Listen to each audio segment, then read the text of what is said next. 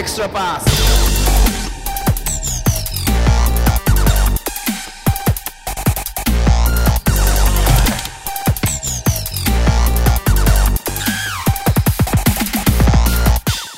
皆さんこんにちは。エクストラパスポッドキャストです。こんにちは。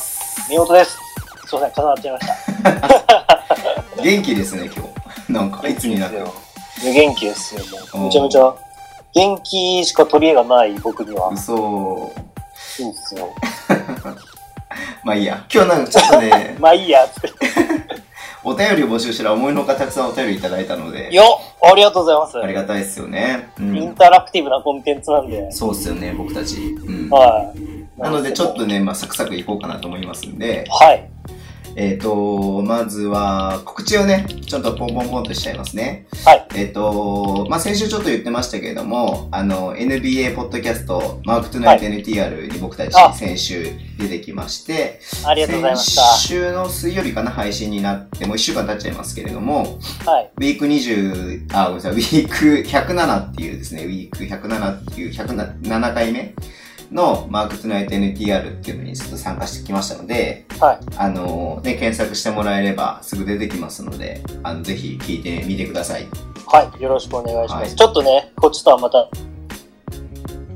あ違う僕らのが。全然違うってましたよね。宮本さんのまあポンコツぶりが聞けるので、ぜひ。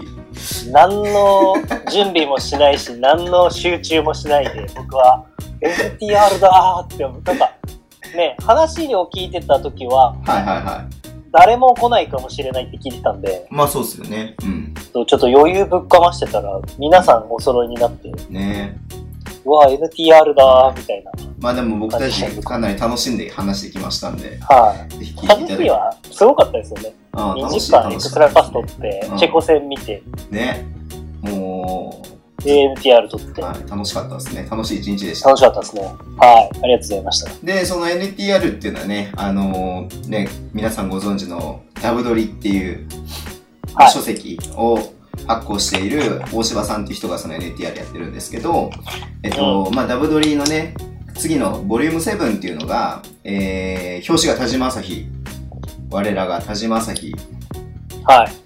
が表紙のダブドリ9月の28日に発売になりますんでい、やー、待ち遠しいですね、これも。そう。なんか僕知らなかった、知らなかったんです。この間初めて聞いたんですけど、は編集後期みたいな感じの、まあ、編集後期ではないんですけど、はいはい。ところになんか、ズボンが田島朝日なら、全レバンガブースターが買うんじゃないんですかって言われたので、田島朝日を表紙にしましたみたいなことが書かれてしまっているので、もう、ねレバンガさん、あの、そういえば、いや、うんまあこれ僕は入れる立場じゃないんで、うん。まあ半分冗談って聞いてもらえないんですけど、はい。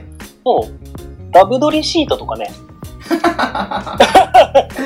どうですか？自由席ダブドリシートみたいな。なんかでもね、あのー、まあ、詳しくまだ言えないんだけど、なんか考えてるみたいですよ。ね。あ、ほんとさすが、レバンガ北海道、そういうところいや、レバンガじゃなくて、ダブドリとして。ダブドリさんがっすかね、その発売に合わせてちょっおと、ーなんかしら、ちょっとね、企画をしようかなみたいなことを言っていたので、え発売日が9月3円28日。戦？あ、あいや、違う違う違う。あ、9月だ。あ、そうだね。3円戦ですね。うん。の金曜日と重なるんですか？そうかなうん。ちょっと今すみません。カレンダーが手元にないんですけど、プレシーズンの3円戦ですよね。ですよね。で、いいじゃないですか。はい。まあ、ただ。実際ちゃんと氷出すのは10月になってから、まあ多分配本っていう感じで、お店に届くのがそのちょっと前ぐらいだと思うので、なんか、バスラボでもあったみたいですね。こう、やっぱ東京、関東近郊からこう、だんだん、こう、なんですか？地方の方に行くから何日か遅れちゃうとか。そうそうそう、まあ仕方ないじゃないですか、それでどうしてうも。ん。そう、そうしょうがないところですよね。うんだからまあ早く並んだりね、するので、し、まあ北海道ちょっと遠いからっていうのももしかしたらあるかもしれない。しつこいですけど、ますますそれいいじゃないですか。28日バスケ見た後にダブドリ持って帰れるみたいな。ねそれいいですけどね。う。うんん。いや、僕がだから代わりに現地販売に行きますよってお言う言ったんですけど、まあそれは多分ズボンの信用度がないから多分やらせてもらえないんだと思いますけど。何ですか何したんですか僕は何が言いたいかっていうと、なんかちょっと僕の責任みたいなのを、ちょっと責任感を感じてしまっているので、ああ、はい僕が田島朝日を使えばと言ってしまった的なね。これを聞いた人はね、全員はい、全員買って、買ってください。はい。10冊買ってください、えっと10冊。そうですね、10冊。はい1人ノルマ10冊ですね。はい10冊買ったらエクストラパスのゲストに出します。出たくねー。それ？それ？大した、大した10冊の特典でもない。それか。うん。いやー、まあ、宮本さんがサインい書いてくれますよ。田島朝日のページに。や、クソいらない。しかも、はい。買ってください。はい。はい。ぜひ買ってくださ。はいい。もうサクサクいきますよ、今日は。はい。で、えっと、これね、全然予定しなかったんですけど、急遽、は先週、いつあれ？日曜日か。日曜日に、ああ、はいはい。あのー、au さんって言って、アルバルカーズの人がですね、あの、うちの近所に来るって言ったんで、はいまあ、あの、上海にね、ワールドカップ見に行ってたんで、まあちょっとその現地の様子聞きたいなと思って、はい。えっ、と、ポッドキャスト急遽別冊 au 会っていうのをですね、収録して、はいもうその日のうちに配信しましたんで、はい。まあ2時間、1時間に30分くらいかな？1時間20分じゃないですうん、あんま長くないんで、か。はい。あの、まろやかにね、2人で喋ってますんで、あの、き僕はいつもこれ聞いてるんですけど、あの、別冊、今回の別冊は、あれもう終わりって思っちゃいました。あー、それぐらいちょっと短めな。別冊いいんじゃないですか？短い感じでやっても。まあいいっすよね。うん。いうん。や、au さんがね、あの、まあ僕埼玉県民ならご存知のね、免許センターがある町に僕住んでるんですよ。うん免許を更新する、埼玉県民が免許を更新しようと思ったら必ず来る町なんですけど、そこに住んでいて、で、免許更新に行くんで、上海のお土産を買ってきてくれたんです、僕に。ありがたいことに。なるほど。さすが優しいですね。うん。まあ、あの、フラッグ作ったのもあったので、うん。あで、フラッグも実際くれて、で、そのためにちょっと会うつもりで、急遽こ、この後今日いるの？みたいな感じで LINE が来たんで、あいるよって言って、で、無理やりこう、あの、飲ませて、取ったんですけどあ。、あん、あんまり飲ましちゃダメですよ。はいお酒を飲んでると免許の更新ができないっていうことが判明しまして、免許の更新に来たんですね、本当に。そうそうそうそうそうそう。au さんは。そうだじゃあ、結局それ、だ NG じゃなくて、酔っ払いっちゃ本当にダメじゃないそう、だから免許の更新しないで帰りました。結構かかる。1時間ちょっとかかるんですよ。au さんじ、あの、埼玉の端っこだから。一番東京寄りだから千葉の方なんで。あ、そうなんですか。うん。あ、なんかそんなこと聞いたことある。でわざわざ電車で来てくれて飲むために。いやー、まあ、あの人は、飲んでたら、飲んだら文句言わないですから。まあね、楽しかったっつって帰ってくれたんでよかったです。はい。はい。いい人ですから。はい。なんで僕は飲んでないんですけど、au さんは結構ね、後輩が飲んでたかな、生ビール。うん。バスケと酒があればやっていけるっていう方ですからね。っていうのがありますので、それも合わせて聞いていただければと思います。ぜひよろしくお願いします。本当に、えこれ僕の感想なんですけど、うんうん、どうぞ。やっぱこう、いろんな考え、視点はあるんですよ。うんうん、うん。それが僕はいい悪いという、いつも、いつもこの話になりますけど、いい悪いとかじゃなくて、はい。代表の試合も全敗して、うん。僕もいろいろ今発信、個人で発信してるんですけど、はい。いろいろあるんです。そこは考え方とか、関わり方とか。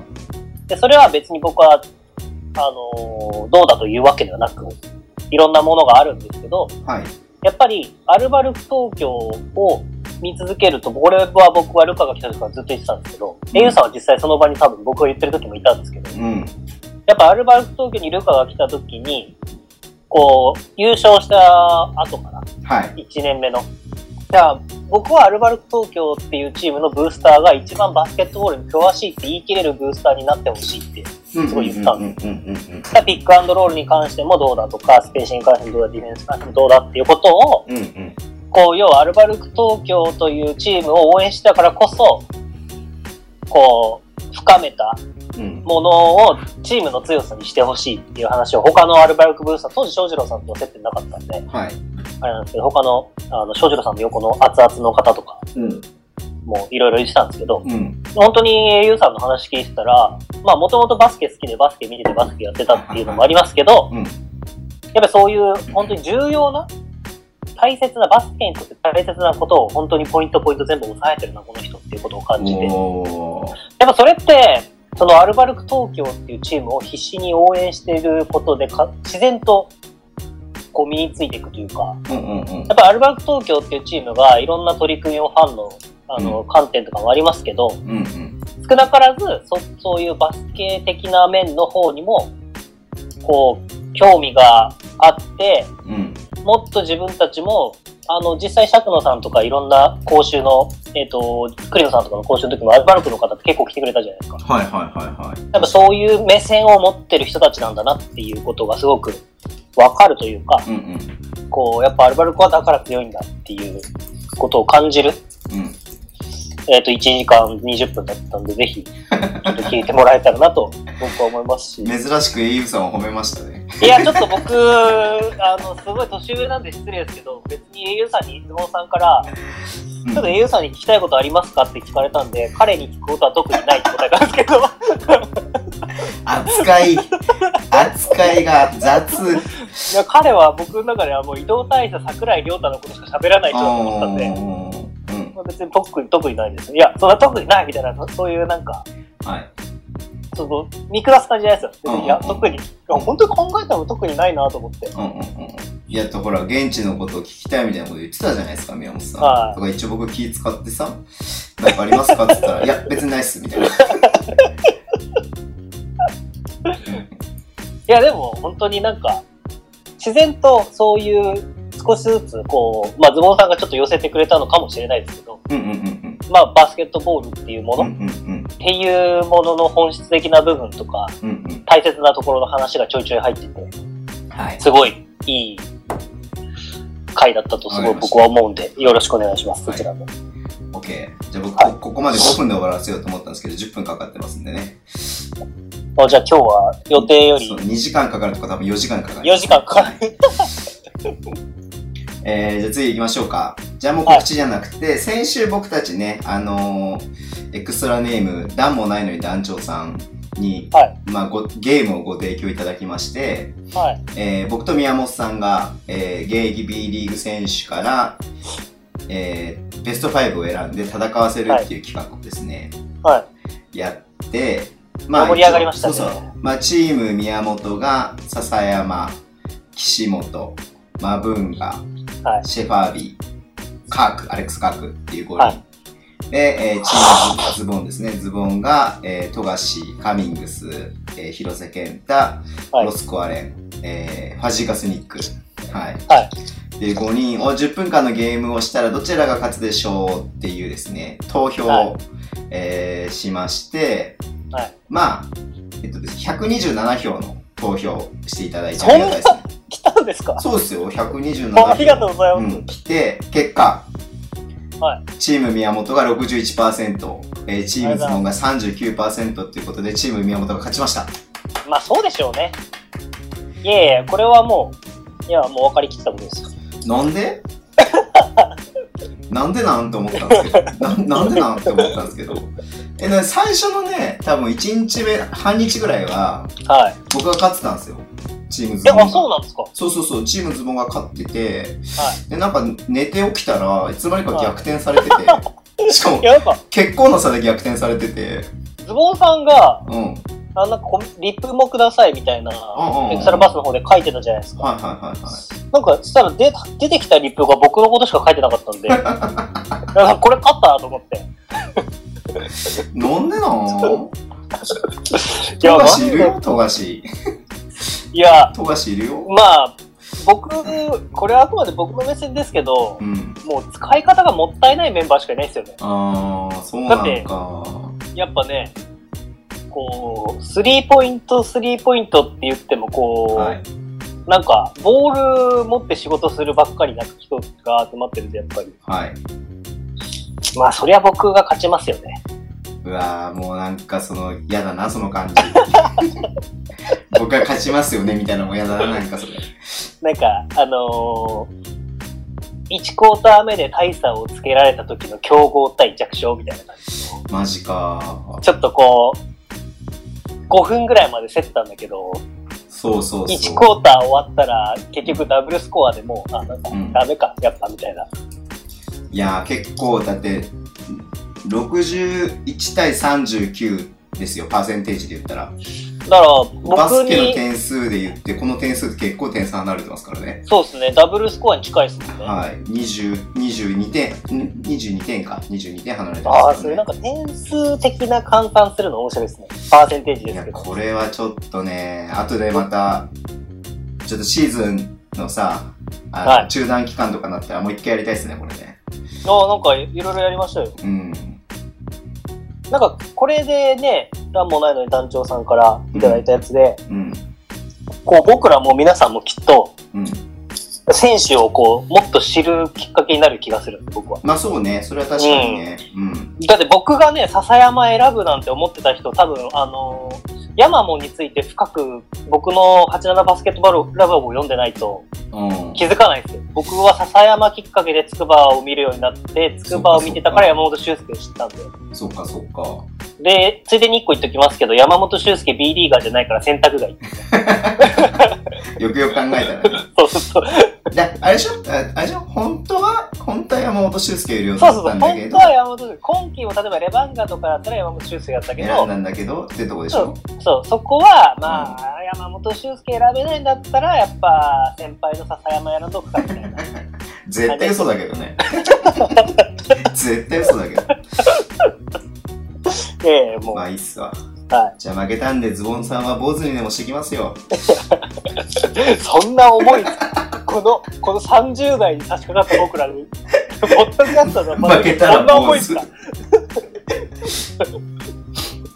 まあいいっすわ。そんな感じで。じゃあ、ね、それでね、一応、なんか皆さんのベスト5も教えてくださいみたいな感じで言ったら、はいはい一応ね、あの、DM で投稿、お便りか、お便りみたいな感じでちょこちょこいただきまして、えっとね、まあ一番なんか丁寧に書いてくれたのが、エクストラネーム、北海道のバスケオタクさん。お、ありがとうございます。これ宮本さんも知ってる方ですけどね。誰かは言わないけど。うん。エクストラネーム、そうですね。エクストラネームとツイッターとかのネームはまた違うんですもんね。まあ、北海道の方ですね。うん。宮本さんは1ヶ月以内に3、2回ぐらいやってますね。あ、もうバレてません、それはもうバレてます。はい。えー、ポイントガード、波里成と、はい。えー、シューティングガード、安藤修斗、おーえー、スモールフォワード、馬場雄大、はい。パワーフォワード、ライアン・ケリー、はい。センター、ジェフ・エアーズ。おー、ジェフ・エアーズは僕もちょっと悩んだんですよ、ライン・ケリーと。で、波里選手はスピードとパワーススキル、ハンドリング能力が素晴らしくて大好きです。はまあ、安藤選手はとにかくシュート力があるので、代表でもっとシュート活かせとかあってもいいのが良かったのではないかなと思ってます。えー、馬場選手はドライブでの突破力と、えー最近伸び始めているスリーポイントに期待をしています。うん。えーケリー選手は中、外両方から活躍できるから、ストレッチポーとして使える。うんエアーズ選手はエナジーがあってハッスルするから、ブースターを盛り上げてくれそうだから。で、まあ、あの、まあ、北海道のバスケオタクさん、ここからは、えっ、とですね、去年の NBA オールスターでダークノビツキが長年の功績を称えられて選出されていたので真似して勝手に作った枠として、レジェンド枠、折本武彦。おー。で、コーチ、コーチのコーチは、えっ、と、東野さんと水野さんって書いてありますね。まさかのそこでレラカムイ初代とレバンガの レそうなんですか？B リーグ初代のヘッドコーチをはい。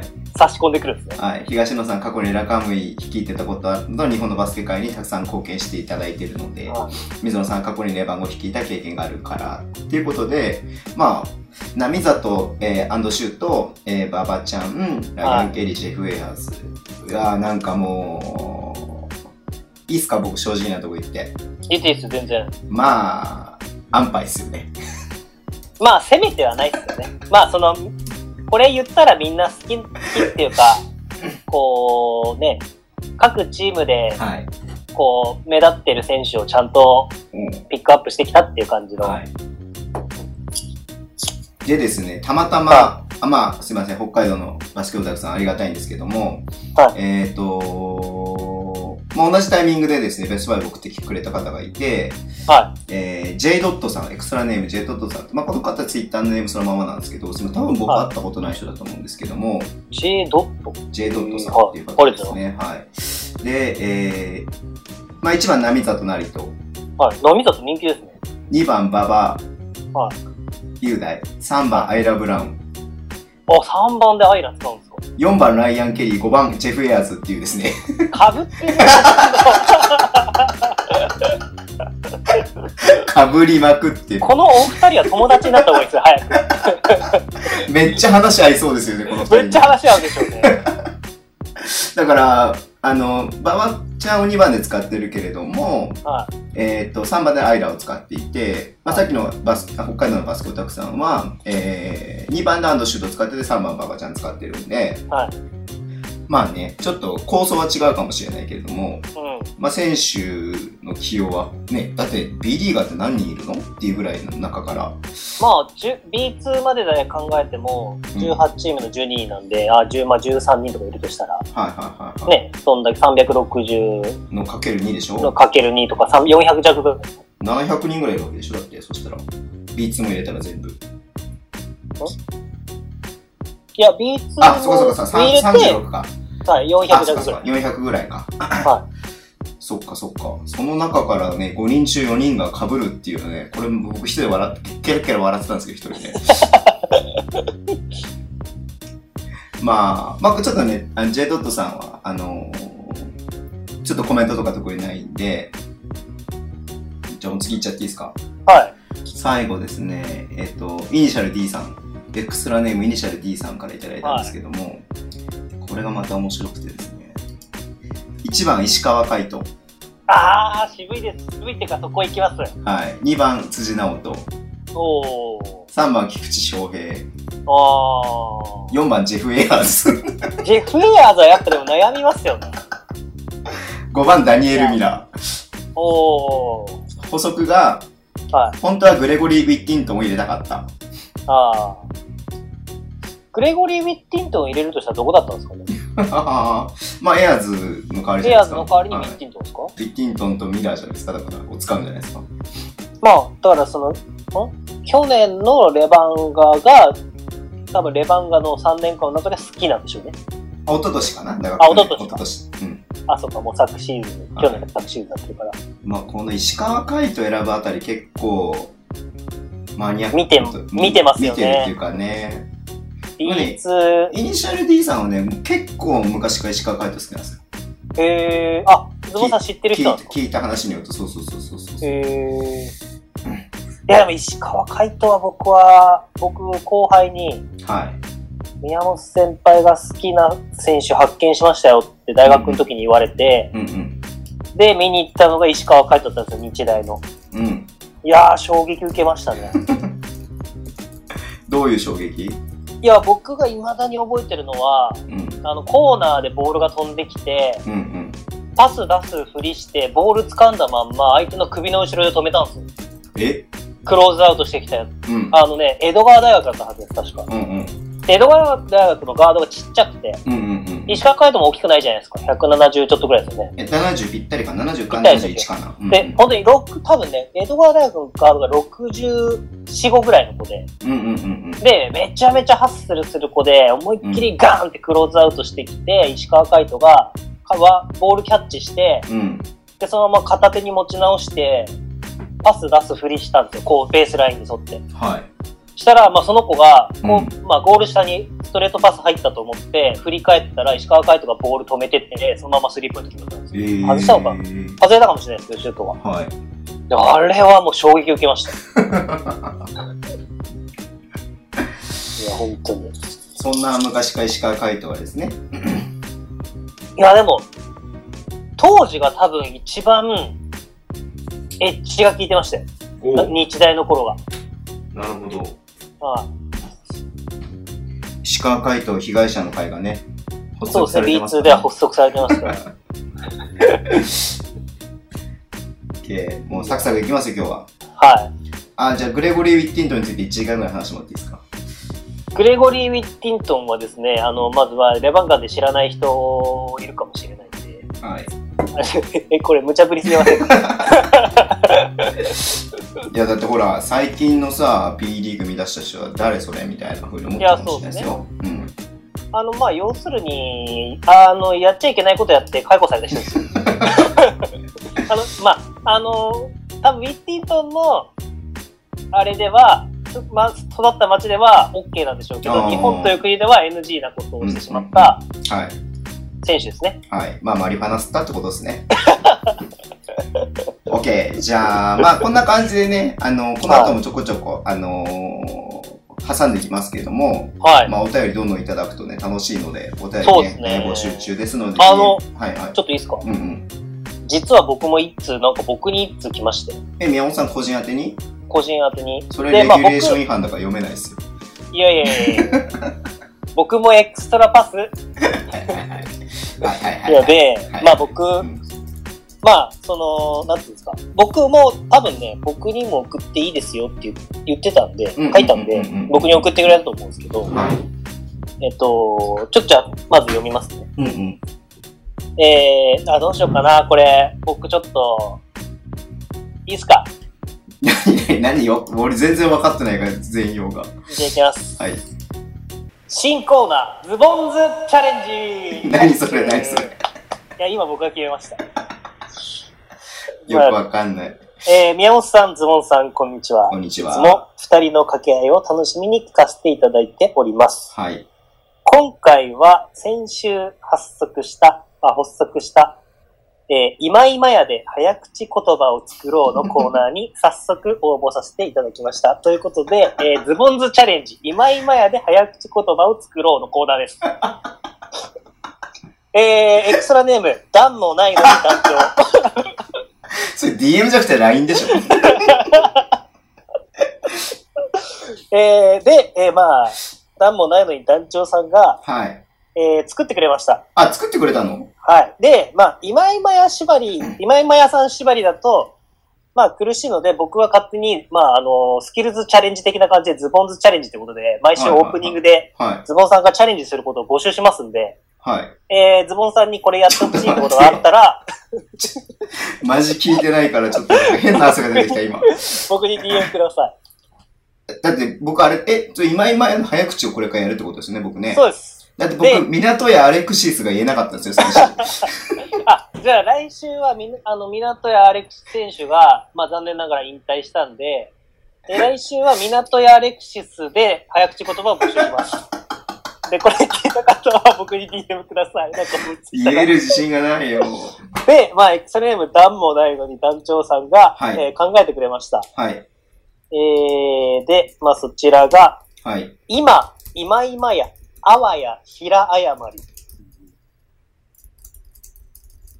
あ、いや、まり。はい。あ、OK ですか？ちょっと待ってね。一応これ送っときますね。あ大丈で夫、大丈夫。うんうん。今、今今や、あわや、平誤り。それでは、ズボンさん、短いので、さらっとスピーディーに3回連続でお願いします。DJ ハンズボン、カモン、セイって書いてます。いきます。はい。今、今今や、あわや、平山り。はい、ブーブー。ちょっともう一回やらせてもらっていいですか？はもう一回やらせてもらっていいですか？はい。あ掛け声お願いしていいですか？じゃあ、行きます。えーじゃあどうしましょう？掛け声。なんかい、なんか、え？じゃあ、1、2、3、レバンガって僕が言ったら、じゃあスタートしましょう。はいはいはい。その団長さんの掛け声無視するので、そしたらね。ああ、この最後のところ言った方がいいですか、うんうんあ、そうですね。じゃあ最後のところ言いましょうか。はい。じゃあ行きます。DJ ハンズボン、カモン、セイ今、今今や、あわや、平山り。今、今今や、ひあ、パッパッパッパッパ え、ブッブー。ー。マジ悔しい。え、では来週は港やアレクシスで募集しますので、ぜひ僕の方まで DM よろしくお願いいたします。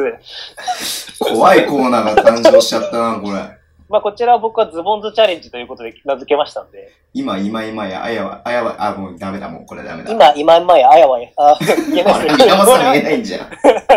じゃあ皆さんやって、ほら、やって、やって。ほら。わかりました。じゃあ行きますよ。はい。今、今今や、あわや、ひら、あやまり。今、今、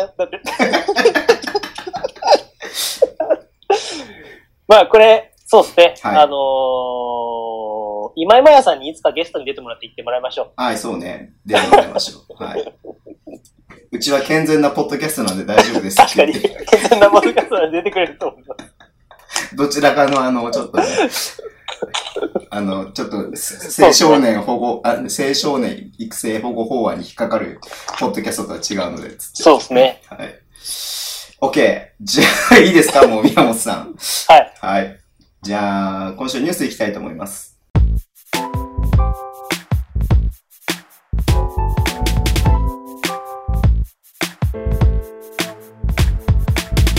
じゃあ、ウィークリーニュースなんですけども、まあね、えっ、と、これは使え、僕いつも扱いたくないなと思いつつ扱うんですけども、えー、バスケ日本代表、FIFA、FIBA ワールドカップ、えー5連敗っていう結果になりました。まあ、先週のね、あの、配信の段階では、初戦のトルコ戦しか、あのああ、ーそうですね消化しな。かったんですけども、えーその後4試合やって、4試合とも負けてしまいました。で、5連敗で、今日さっきね、帰ってきたんですけども、今そういえばセルビア負けましたね。あ、そうなんですか？僕今日ちょっとチェックしてなくて。セルビア、オーストラリア、あーオーストラリアじゃない、アルゼンチンに負けました。うわーアルゼンチン。やっぱなんか、南米の人たちなんでしょうね。なんかやっぱ乗るとすげえ乗るなっていうのがあって。うんああ、入り出すと止まらないってそう感じそうそうそうそう。し、なんかもう、なんだろう、このエナジーレベルが違うみたいあな。やっぱりこう、上げてく感じとかって、うん。うん。こう、僕見てないから何とも言えないですけど、こう、うんなんていうんですか、サッカーとか見せても、うん。こう、ちょうど今、あの、サッカーのアジア予選もやってますけど、うんこうなんか、一定のリズムじゃなくて、こう、波に乗る、こう、右肩上がりにグイっていく感じが、うんうん。やっぱ南米ってすごいですよね。ねすごいなと思って。まあ、その、それこそ文化とか、ね、なんだろう、風習というかね、国民性みたいなのって多分、すごい見えたなって思う試合でしたね。うんうん。いや、どうでした？宮本さん的に、日本の。うん。うーん、まあ僕は、まあ正直予想できた範囲内の話であって、なんていうんですかね、その、このツイッターでも結構僕は書いてるんですけど、うんうんまあこれからどうしていくのかっていうことがすごく大事な、うん。まあ、一つの、まあ分岐点になったなっていうふうには思うんですけど、はい。まあなんていうんですかね、その、頑張ってない選手はいないわけですよ。そうですね。うん。負けようと思ってしま、試合終始はいないわけですからね。ただ、やっぱり足りないから負けたわけで、うん。で、まあ、その、僕、ツイッターにも書いたんですけど、こういうこと言うと、すごく嫌な気持ちになる人もいると思う中、僕は、あの、それを言ってるんですけど、あの、決して応援合戦をしてるわけじゃないので、はいはいはい。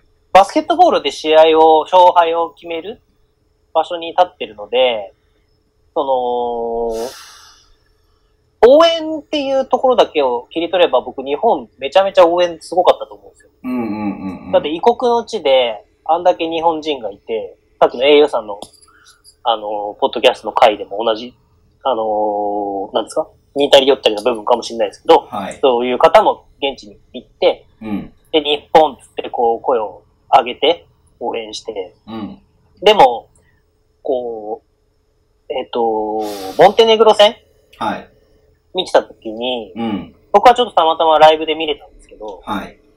あの、まあ、中国人とかがまうんあ、。多分おそらく入ってたりとか、うん。もう現地に行ってて、自分のチームの試合がその日ないから、多分、まあ日本見とセル、あ、モンテネグロ見とくか、みたいなはいはいはい。人たちが多分多かったと思うんですけど、やっうん。ぱりそういう人たちのバスケを見る目が全然違うなっていう印象を感じて、やっぱりそ、そこまで国としてバスケットボールうん。っていうのが、まあ、なんていうんですかね。こう、作られてるとか、まあ共有されてるというか、うん。まあ、その辺がこれからの日本の課題の一つかなっていう。選手だけの問題問題ではなく、選手ももちろん伸ばさなきゃいけないところはあるんですけど、はい。選手を伸ばすのも、うん。また、えー、選手の責任の部分もあり、ファンの責任の部分もありっていう、まあそういうことがバシって分かったっていうかなるほど突きつけられた5試合だったんじゃないかな、うん。うん。う。ふうに僕は感じてます。まあ、結構ね、前回の NTR って結構その辺の話とかね、し宮本さん、してたので、はい。まあ合わせて聞いてもらいたいなとは思うんですけれども、はい。なんかちょっとまあ一つちょっと、ここにも投稿いただいて、あの、お便りいただいてるので、ほら、ありがとうございます。えっ、と、エクストラネーム、ゴンタさん。はい。えー、ワールドカップ残念ながら勝てませんでしたね。はい。えー、国内ではトップ選手ばかりなのにレベルの違いを見せつけられた感じでしょうか。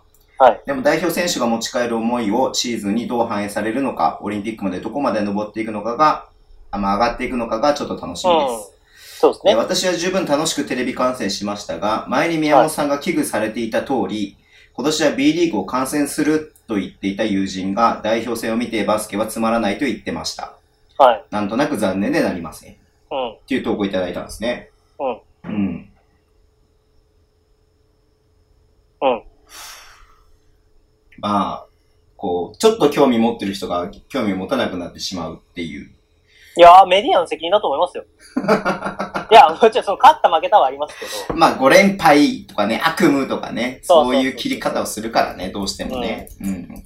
で、あのーたまたま僕、今サッカーもアジアカップの予あアジアの予選やってて、うん。あのー岡部さんっていう、はいはいはい。ご存知の方もいると思いますけど、はいあの、FIFA の、ユあ、ウェファの、あの、ヨーロッパのチャンピオンズリーグで働かれてるスイスにいられる方が。えっ、と、7月とか8月ぐらいは、あの、日本に帰ってきて夏休みで。うんうん。で、それでまた、あの、講講習とか、なんか、あの、壇上に立っていろいろうん。やったりとかしてて、僕、あの、面識がすごくあるわけじゃないですけど、今年札幌小樽で行ったスポーツビジネスサミットはいはい。あれに登壇されたりとか、あれを一緒にやあのややられてたりとか。うん。で、去年僕、東京でやった時に、当時まだコンサドーレ札幌で活躍してた徳倉選手。はい。で、もともとは大悟、西大悟と一緒にやる予定だったんですけど、うん、うん。まあ大悟が代表だったかなその中で来れなくなって、あ、じゃあアジア、あ、あれだ、ワールドカップだ。クラブワールドカップで来れなくなって、で、徳倉選手が呼ばれてっていう感じで、うん。あの、やったんですけど、まあ、その、岡部さんも、サッカーで言及している部分があって、メディアが、こう、新ビッグ3と呼ぶと。うんうんうんえっ、と、堂安、中島、えー、あと南野うん。はい。って選手がいるんですけど、うんまあその辺とか、まあおそらくこの久保も絡めたら今度また黄金のカルテット的なはい。こと言ったりとかするんだと思うんですけど、うん。でまあそうやって言うと。でも、彼らはまだ全然ヨーロッパに比べれば、5大リーグにいるわけでもなく、うんうんうん。5大リーグってあの、イングランド、スペイン、イタリア、えー、とか、その辺なんですけど、ドイツとか、うん。今、フランスが入ってるの？まあ、とか、全然そういうベンチャーなリーグじゃないのに、うん。ビッグ3って呼ぶのは、その、彼らの成長うん。も、その、見られ方だけじゃなく、彼らの成長の部分も、うんや。っぱり狂わせてしまうっていう。うん。だから、課題評価ですよね。言ってしまえば。でも、まあ、わかるんですよ。メディアの、側からするとそういうわかりやすい、うんもうあれがあると、注目が集まりやすいっていうのは、うん僕は92年のオフト監督の時にすごい感じてて、サッカーでは。うんうんあの、アイコンタクト、トトライアングル、うん。うん。あとウェーブだったかな。っうんうんていう3つの合言葉をを伝えて、で、当時はそれは、あの、僕いつもルカの話とか、今回あの、ズモンさんも、うん。あの、ラマスの話とかしてて、うん。まあ、こう高校生とかに教えるぐらいにレベルを下げるみたいな、はい。うーん、こう、部分。うん。で、アーセン・ベンゲルの話でしたっけ？あの、英雄さんが。名古屋グランパスに来た。ああ。アーセン・ベンゲルが来て、高校生ぐらいの時のサッカーを教えている感じだっていう。うんうん。だそういう要は日本に今までなかった、ちゃんとしたサッカーのうん。言葉とか文文化とは言わないですけど、なんですか？こう、理論うんうんうんでもそれって言ってしまえば小学生ぐらいの時にみんな分かってて習っててちゃんと分かるんだよみたいなことを日本に伝えて、うん。はい。まあ、ドーハの悲劇まで行ったっていう方はおかしいですけど、そこまで行ってドーハの悲劇が起こったと。うんうんうんでも本当にそういうことだと思ってて、うん。うんうんうんだからメディアは正直、今、あまあ全部が全部とは思わないですよ。もちろん素晴らしい方たちもいるんで、うん。うんでも今なんか、盛り上がってるからそこに相乗りしちまえみたいなメディアもたくさんいて、まあそうですよね。そう。でもそれは別に仕事だから間違ってないと思うんですよ。うんうんうんうん。でも僕らも僕らでそういうところにちゃんと突っ込んでいかないとはい。いけないと思うし、僕も、うーんと、メディアであの関わらせてもらって、急になんか奥歯に何か大量のチョコレートが挟まったみたいな言い方になりましたけど。あーチョコ食べ過ぎた感じですね。いや、まあメディアに関わってて、はい。ああ、もうこの人たち今さえ良ければいいんだな、自分たちさえ良ければいいんだなって感じたことは多々あるんで、正うんうん直うんうんでも、今大事なんですけど、うん。うん。今大事で、今大事にしながらも、誰かがやっぱりどこかで、これからの未来にちゃんとこの先のことの種の部分を植えなきゃいけないんですよね。うんうんうんで、選手たちは今頑張って未来につなげようとしてるのに、メディアが、メディアとかファンがそれをしなくて、良くなるのかって僕は今回すごい投げかけたい部分の一つだと思いますね。ちょっと長くなっちゃいましたけど。まあね。まあ仕方ないですよ。う。うん。うんん。だってショッキングなタイトルのが売れるわけだし、見てもらえるわけだし。そう。でもな、その、結局、観点が、うん。僕もだからその87バスケットボールラボとかやってて、うん。思いますけど、そういう部分も持ってる自分も正直いますけど、うん。まあ PV 数稼げればいいみたいな、っうんうんうんていう考えがちょっと多すぎるんじゃないかなっていう。うん。うんうんまあ、それは別に間違ってないですよ、仕事だから。うん。うん。まあそうですよね。でも、うん、そう。でもなんか、でもその中でやっぱり、そこに対して、まあ、なんていうか、反応しきれてない僕らもいるのかなっていう。う。うん。ただ、こう、メディアが取り上げることに喜びを感じてしまったのももしかしたらうん、うんうん。こう、浮ついた部分だったのかもしれないし、でもそれって、いざこうやって負けてみると、うん。うん。うん。ムカつく人ってたくさん多分いるじゃないですか。まあもちろんそうですね。うん。そう、そうやって。だって今までときっと同じことやってるんですよ。うんうん。まあ確かに PV 数稼ぐような方法論でただ書いてるだけなの。うんうんうんでも、負けた結果を、で PV 数稼ぐ形でまた書けば、大敗とか書くわけで。うんうんらそういう、ねそう、向こうは言ってしまえば、ある意味、統一してて、考え方が。うんうんでも僕らの気持ちがまだそこにちゃんと追いついてない、追いついてないっていうか、うん。うんうん。こう、いうのもあるのかなとか。まあね、それはだから、これから作っていかなきゃですよね。そう、そういう、僕らも、と統一されたうん。視点で、バスケットボールで判断できるものをちゃんと作ったりとか持ってなきゃいけないんだなって僕は今強く感じてます。うん。じゃあそれをやっていきましょう。そうですね。だからまあ、87バスケットブラボーにしても、エクストラパスにしても、そういう発信をしていきたいなって。なるほど。はい。今今やで早口言葉なんか作ってる場合じゃないんですよ。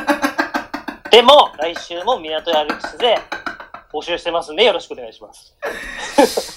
まあ、その空気感みたいな話もありますけど、ちょっと戦術的なことでね、あのーまたこれもお便りいただいてて、え、そんなに来てるんですか？ありがとうございます。北海道のバスケオタクさんがですね、あの、は結構な長文でですね、送ってきていただいて、はい。本当ありがたいので、まあ、はちょっとまたここでも北海道のバスケオタクさんの、えー、投稿をご紹介すると、はいえー、気になった点はハーフコートオフェンスが手詰まりになるのはどうしてなのかです。はい。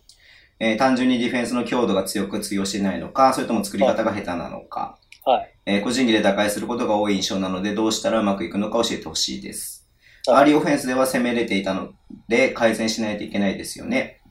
えーまた対戦したチームを見て感じたのは、コーナー3をうまく活用していた点です。はい日本は数えるぐらいしか打ってないし、決めてもいなかったと記憶しています。は NBA でもコーナー3は、えー得点期待値が高いシュートだそうです。はいえーもちろん国際試合と NBA は違いますが、もう少しアテンプトを増やしてもいいのかなと感じました。素晴らしい。素晴らしいですね。うん。彼はきっとあれですか？エクストラパスのリュックサックかなんか狙ってるんですか？リュックサック欲しいですか？え、いらない？僕だけですか？欲しいの？いやいやいやいやそういう意味じゃなくて。まあ、コーナー3ね、まあその、まずその、ハーフコートフェンスが手詰まりになっているっていうのと、まああと、コーナー3か。コーナー3を、まあ活用できてないかなっていうのがまあ大きなポイントですかね、二つ。はい。ハーフコートオフェンスっていうかね、なんだろう。もう、高い位置でのプレッシャーに結構やられちゃってるな、みたいなのは見、見えましたよね、何回もね。うん、そうですねだ。からもうハーフコートオフェンスを作る、もう前の段階で潰されちゃってるみたいな印象がすごい強かったんですよ。はい。だからまあ、ね、それこそだからその、ハーフコートオフェンスの前にファンダメンタルみたいな部分の方が、実は重要なんじゃないのかなっていうふうに思ったりとかもしたんですけどね。いや、もうそう、僕もそうだと思いますよ、それは。うんうんうん。多分もう、例えば単純な話、あの、中高のレベルじゃそこまで出てこないでしょうけど、うん。もう走ってるレーン、走ってるコース、コース取りがおかしいとか、うんうんうんスピード感にしても、うん。うん。例えばその、フルコートでちょっと当たってた時に、これは、あの、前もいろんなところで言及がありましたけど、うん。こう、要は自信がないからプレスダウンをしようとするんだと思うんですよ。うんうんでもそのプレスダウンをしようとする時点でフルコートプレスにはまっちゃってることなんで、うん。うん。だからその状態ではもうハーフコートオフェンスなのが成立しないですよね。そうっすよね。うん。うん。だから、そういうもう、なんていうんですか。日本、現状の日本のうんうん。バスケットを停滞させる方法が、うん。もう一戦目で分かっちゃいましたよね、だから。だから、み、あ、ああやってやれば絶対負けねえな、みたいな感じのメンタリティになってしまって、で、それをどんどんどんどんやっぱりやってきた結果、ちょっとネガティブな空気感の。うん。まあね。もだって、正直、うんなんていうんですかね、あそこで、うん。うんと、3試合負けたじゃないですか。うんうんうんうん。アメリカに負けて、で、まあアメリカに、勝つ負けるって大事ですけど、アメリカに負けるっていうのはみんな想定内だと思ってたと思うんですよ。想定内っておかしいですけど、はい。要は、あの、ズボンさんの予想とかの部分も、うん。あの、みんなが期待してる部分ではそこが強かったのかなって思うんですけど、うんうんうん。チェコとトルコに、ちょトルコとチェコか、に、勝てるかもしれない。うんうん。でも、アメリカには勝てないから、そこの二つに勝ったら、うん二次リーグに突破できるかもしれない。うん。っていう予想が、誰、どこかには、みんな、こう、ほんのり。存在してて、うん。でもトルコに、もう日本の、に、対日本の、要は、絶対負けない方法を提示されちゃったんで、はい。で、もう、選手としても、あれやられたらどうするっていう状態になっちゃったと思うんですようんうんうんで、チェコにしても、アメリカにしても、だからどんどんどんどんもう、もう、だって、言、正直言ってしまえば、うん。うん。もう、あれやられたら俺らもう持ってる術ないもんねっていう状態で最後の2試合やってると思うんですよね。うん。ある意味。うん。だから、そういう中で頑張れみたいな感じとはまたちょっと違うっていうか、うん。らどんだけ選手が苦しいかっていう、うん。僕は選手をやったことがあるんで、レベル全然違いますけど、うん。そういう感じで体感したことありますけど、うん。でもこれに関しては、なんか体感したから偉いとかいうわけでもなく、はい。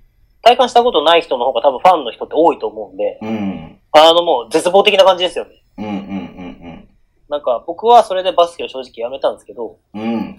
もう全員、相手チームのベンチもどこからも宮本狙いみたいな感じになって、うん。で、どこもかしこも、あーあのポイントガードもう無理だねみたいなうんうん感じで見られるんですけど、うんうん。うん。でもそういう感じが多分田中大輝とかに向けられて、はい。今まで日本でそんな目で見られたことなかった田中大輝が、うん。あそこであのガードやっちゃえば潰れるからみたいな感じでもうスカウティングされちゃって、それをずっとやり続けられて、うん。わかんないですよ。彼から聞いたわけでもないし、僕の印象論ですけど、もうどうしたらいいんだろう状態になったのかなっていう。なるほどね。うん。そっか。だから、ハーフコートの現ところに戻りますけど、はいズ。ボンさん言う通り、もうハーフコートを考える前の問題だと思うんですよ。そうですよね。もちろんハーフコートは考えなきゃいけないんですけど、うん。もちろんそのね、ディフェンスがハーフの時もあるから、相手が。うん。そう、だからそこは難しいですよね。その、まずハーフコートの話をしようっていう議論のところに立ってるかって言われたら立ってないんですよ、僕らは。うん正直。だからまあ、潰されてるからその後の展開も全然うまくいってないっていうのが多分、うん。そんな感じですもんね。うん。うん。まあ難しいですよね、これ。難しいですねだからコーナー3も、要はハハーフコートでしっかりオフェンス作れないから、コーナー3もそれは打てないわ、打てないよねっていう話にもなってくるしね。でまあうん。これ、ツイッターで書いてるから使っていいと思うんですけど、うん。あのー、平さんって、はいはいはい。ネーションズとかやってた、うん。やってたって言っていいんですか？や、やってる。まだやってるんですか？えやって、9月末までやってんのかな、確か。うん。と方が書いてて、ああ、確かになって思ったんですけど、はい。その、世界の主流がスリーポイントだっていうのは間違いないと思うんです。僕もスリーポイントもっと打った方がいいと思うし、うん。あのコーナースリーってもっと打った方がいいと思うし、じゃあコーナースリーを作り出すために、どういうふうに日本としてやったらいいのかってことも考えた方がいいと思うんですけど、そうですね。うん。結局そこって期待値なんで、うん。一番優先されるのは。はい。で、期待値ってまあ1本のシュートあたりに何点入るかっていう部分のことなんですけど、うん。その、例えばスリーポイントだったら3点入るじゃないですか、1本で。はい。で、まあ30%はい。入ったら0.9点なんですね。はい。1点、1本のシュートあたり。うん。で、2点だったら、例えば30%だったら0.6点ですよね。60、そうですよ。30%ですね。うんまあ、0.3かける。30%低いと思うけどね。そう。まあ、うんか計算しやすいようにそうしたわけですけど。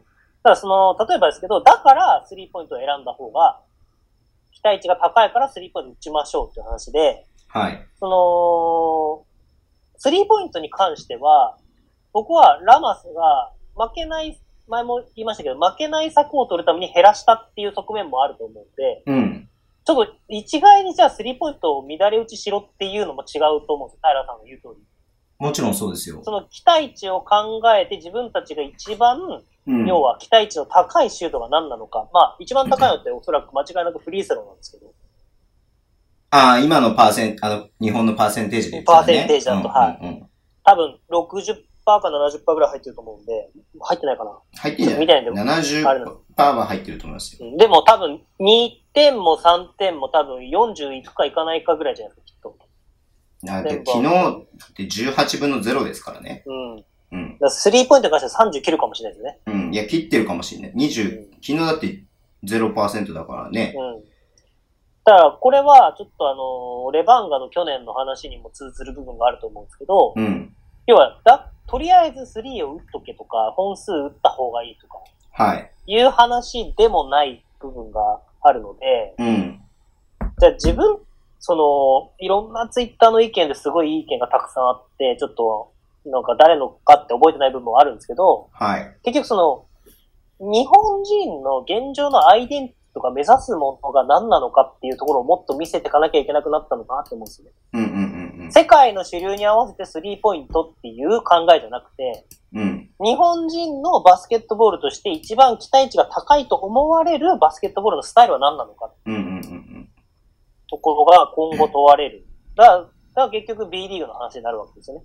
そう国ね。内リーグがバックダウン、ダウンでゴリゴリセンターに合わせてスリーポイント打って、例えばですけど、僕は出てるかどうか知らないですけど、ここで、金丸選手を呼んだらもっとスリーポイントで勝負できたんじゃないか論とか出てくるのかもしれないです。え、出てますよ、すでに。あ、そうなんですか、うん。でもじゃあ金丸選手がどういう状況でスリーポイントを放ってるのかって言ったら、うん。今シーズンもおそらく、要はガードナーがバックダウンするとこコーナーで待って打ってるわけですよ。うん。それは確かにコーナー3なんだけど、うん。じゃあニックがそこまでゴリゴリやって、3人引き連れて、うん。金丸選手に出すかって世界で考えたら出さないですよね。うん。結局ラマスにとってはそこ期待値低いわけですよね、多分。そうですね。う。うんん。だそうなってくると彼を選ばないってなっちゃうのは、まあわかる。僕はわかるっちゃわかる。うん。でも、その期待値の話とか複雑な話になっていくと、やっぱまだ、あのー失礼ですけど、わからない人が多いので、うん。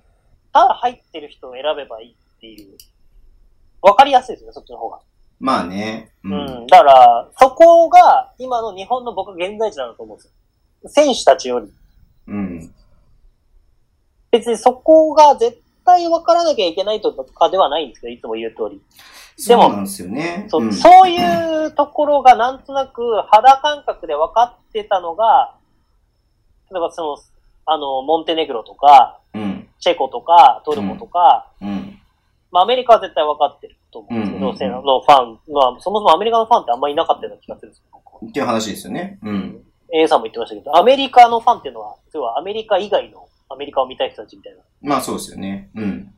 とか、あと、どこでしたっけ？あの、ニュージーランドとか。うんニュージーランドがなぜスリーポイントかっていうのも、ちょっと僕の今までの話と変わってくるかもしれないですけど、要はその、そこの期待値に、が高いっていうのと、そこに、要はスタイルとしてそこに行き着いたからだと思うんですよね。はい。確か、ニュージーランドが1位でしたっけ ?2 位でしたっけ？スリーポイント指導数。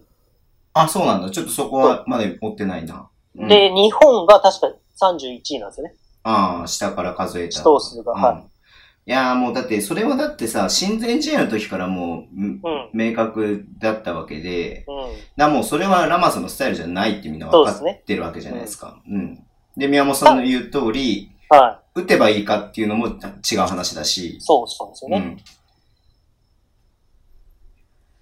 そうっすよね。だから別にせ、僕もね、宮本さん、昔はね、ちょっと前までは、うん。なんだろう、こう、世界の流行から遅れることは良くないことだみたいな感じで思って、うん。日本のインサイドゴリゴリバスケなるじゃないですか、その B リーグうんの外国人頼りの。もう良くないなっていうふうには思ってたんですけど、いや、うんなんか全然そんなことないくて、うん。そういうふうに今は思ってなくて、まあこの間もね話に真っ向勝負しない戦い方の方が大事なんじゃないのかなと思うんで、うん。まあ日本のバスケがね、こう、外国人がインサイドゴリゴリでやるんだったら、それに対抗できる日本人がインサイドゴリゴリで、世界で戦えるんだったら、それはそれでね、ゴール下の方がね、期待値は絶対高いから。そうですね期待値は絶対高いですうんうんうん。まあそれもそれで、あ、そういう風に進化していくなら、ガラパゴス的に。うん。そうですそうです。それはそれで別にいいんじゃないのかなと思うし。だから日本人がバスケットボールをしたら、どういう風な特徴があって、どういう風にすると期待値が上がるのかって話なんと思うんですよ。うん。だからこれもまた面白い話で、猪狩渡選手が言及してて、はい。こうクイックネスだとか、うん、うん。臨床性だみたいな、うんうん。ツイッターで上げてて、うん。でも、彼は IMG とか、スラムダンク賞金でアメリカ行ったりとかしてる選手なので、多分体感してるはい。自分で体感してる部分で、うんい。や、結局そのバスケやってる時はアメリカ人めっちゃ速いよっていう。っていう。そうよね。そんな中で168センチの彼がどうやって戦うのかっていう、うん、うん。いう部分に彼はもうすでに行き着いてるんだと思ううんんうんですよ。うんうんうん。だから、そう、そういうことっていうと、ちょっと抽象的ですけど、うん。だうん。だから、僕らのバスケットボールって何なのかっていう僕は行き着いちゃったんですよね、結局。いや、大事なことだし、だから、これは前も言いましたけど、うん。昨年、木下、さスペインにいる木下選手に話を聞いたときに、うん。今年じゃなくて、うん僕が聞いた話は、質問した言葉は、木下選手に、スペインと日本のバスケって何が違いますかって聞いた。この間ズボンさんも au さんの回で言ってましたけど、うん。って言ったら、いや、バスケじゃない、もう、みたいな。そうね。うん。そう。もう、今年も言ってましたよね、そんなような話を。うんうんうんバスケじゃないと思う。うん。うんうん。もう、日本でやってるバスケはバスケじゃないっていう感じがするみたいうん。な。だから、まあ、表現が難しいですけど。そうですよね。うん。じゃあ、僕らがそれ分かってるかって言ったら正直分かんないんですよ。うん。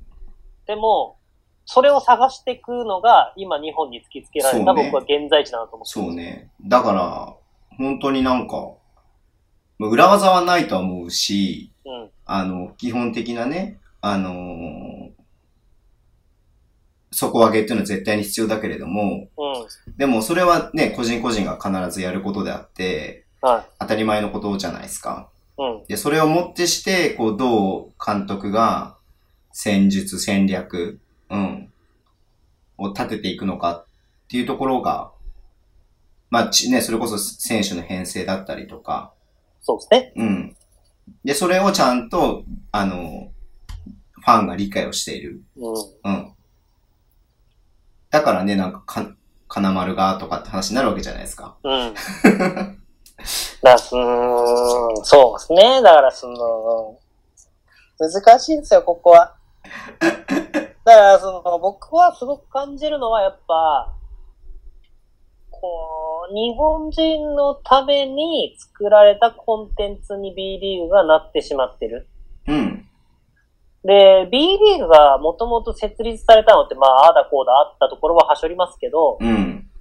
要は日本が世界にバスケットボールで戦うために作られたリーグなわけじゃないですか。そうですね。だからもともとはその東京オリンピックっていうのをね、一つそうですね。市場命題に挙げてたわけだから、うんうんうん。で、その中で育った選手うん。なので、こう、なんていうんですかね。難しいですけど。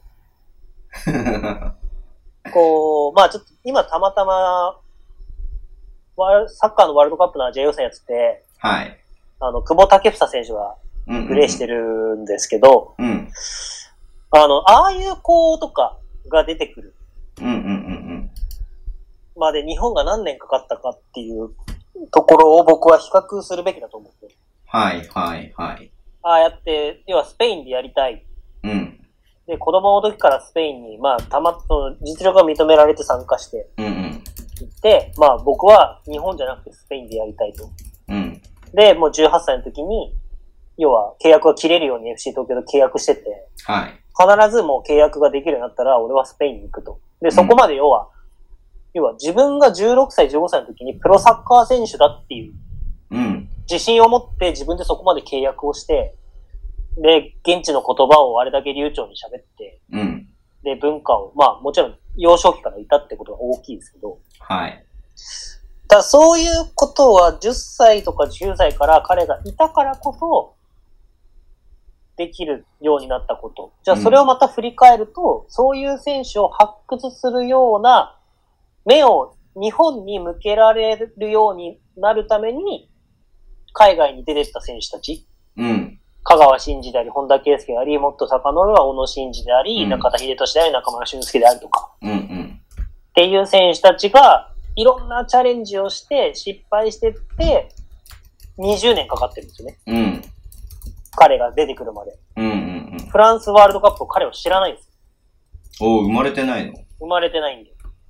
そっか。そう。だってことは、じゃあ、単純に考えれば、この回のこれを痛感して、久保建英みたいな選手が、日本に出てくるのが、20年後になっちゃうんだよね。うんうんうんうんうんだから。それをバスケ界はどれだけ早められるかってことだと思う。そうね。で、そうなると、要は世界に、に通じるため、世界に挑戦するために作られた B リーグっていうリーグが、うん。今僕は現状うん、すごく国内満足度100%みたいなリーグになっちゃってると思うんですよね。うん。だって、そういうリーグだもん、まだ。おう。なんか、こだってうね。世界と戦う場がないわけじゃないですか、全く。そうそうそうそうね。うん。ただなんか、なんか、その、それに風穴を、協会とかうん。選手たちがうん。開けてくれるまで待ってちゃいけないと僕は思うんですよ。うん。うん。ノースコそのついてきてくれない感じ。いやいやいやいやいやあ、そう、そうですよ。そう、そう、そうだと思いますよ。うん僕は、僕はそう思うんですよ。うんうん要は、それ、バスケのファンとかは他競技を見れば、うん。うん。こう、こういう風な歴史があった、あの、トーミンさんってツイッターで、うんうんうんうん。最近また、あの、ディスカッションしてますか？そう、しし今日もあって、うん。要は喧嘩したんですか？喧嘩。いや、喧嘩したことないです。違うところでは喧嘩したことありますけど。いやいやいや。いや、で、その、中田秀俊の話になって、うんうんうんうん。あの、昔フランスで2001年にサンドニの悲劇っていうのがあって、はい。で、フランスワールドカップに自国開催なんですって。で、その時に雨の降ったフランスの土で、フランスの土って粘土質なんですよ。うんうんうん。で、なんかいろんな、要は海外に出ると、僕は出たことないんでわかんないですけど、聞いた話だけなんで、偉そうには言えないですけど、海外に出るとやっぱ感覚って変わるってみんな言います。はいはいはい。うん。鍵富くんにしても、酒井くんにしても、猪狩くんにしても、うん。まあ、例えばこれから行く山本修介選手にしても、うん。やっぱり三浦選手とかにしても、アイスホッケーの、うん。あの、三浦祐希選手で今回いろいろ絡ませてもらったりとか、うん今シーズンで。まあ、木下、スペインの木下選手にしても、やっぱり海外に出てこないといろんな環境の違いに気づく部分がやっぱりあって、それを僕ら聞くだけでももう、あ、そうなんだってすごい、ものすごい学びが正直あって、うんうんうん。でもそれって多分、行ってないから、本当に何十分の1とか何百分の1だと思うんですけど、うんうんうんその、サントリーの悲劇の時は、サントリーの悲劇だったかサントリーの悲劇の前だったか忘れちゃいましたけど、うん。うんうんうんフランスでやった時に雨が降ってて、フランスのピッチって粘土質なんですよね、確か。うん。うん。で、芝がつきにくいんですよ。うん。だからすぐ滑るんですよね。は、剥がれて。で、そもそもそのピッチで走れる選手が中田秀俊だけだった。うん。ら中田秀俊は14歳の頃から俺は世界にイタリアのリーグに行くって、本田圭佑もそうですけど、決めてて、そのための練習をずっと個人でしてたわけですよ。例えば足の指入れ替えて、蹴ったらどういう風になるかとか、スピンのかかり方変わるのかって壁に向かって蹴ったりとかしてらしいですね。へえ。で、U、ワールドユース、U17 かなの時に、はいはいこれも何回か書きましたけど、宮本常、今ガンバ大阪の監督の宮本常が、はいうん。あのー、ヒデが、これもらうときに、直線的に出さないでくれって言われて。で、なんでだって言ったら、いや、んなもん、ちっちゃい俺らが後ろから外国の選手にぶつかられたら、うん。潰れるに決まってんだから、うん。俺は斜めに走るから斜めに出してくれと。って言っ、て、ヒデに言われたことをみんながはって思ったらしいんですよ。うん。でも、いざ世界で戦いに行ったら、ヒデが言ってたことが正解で、本当に後ろからガツンとやられた瞬間ボール取られるから。うん。でも、要は U の字描いてったら、まあこれがあの、あのーさっき言ったオシェムじゃねえや。あ、オフトのうん。ウェーブの部分の話にもなったりするんですけど、うん。こう U の字描いていくと、後ろからも U の字でついてくるじゃないですか。うんうん。そしたら気づいたら入れ替わってますよね。はいはいはい。そういうスキル、技術の部分もヒデはもうすでに頭に入ってて、うんうん。こう、いろんなことを練習してた。うんうん。だヒデだけが常に、まあもちろん他の選手もいっぱいいたでしょうけど、うんヒデだけが常に J リーグで活躍することじゃなくて、世界で活躍することを頭に入れて、プレイしてたと。そうよねで、もちろんまあ時代もあるし、うん。いろんなこともあるから、うんなんか、こう、今のサッカーの中で比べれば、うん。うん。まあ、時代がそうさせた部分もあるし、うん。孤立した選手になっちゃった部分はありますけど、うんうんうん。やっぱりああいう選手が日本に少なからずいたことによって、うんうん。今の久保建英までの系譜があるはずなんですよね。なるほどね。うん。だから多分田臥勇太から渡辺裕太、八村塁っていう系譜が、僕らは途切れさせちゃいけないんですよね。うんうんうんうんで、それが2年連続ポンポンって渡辺裕太、八村塁っていうのが出てきてる。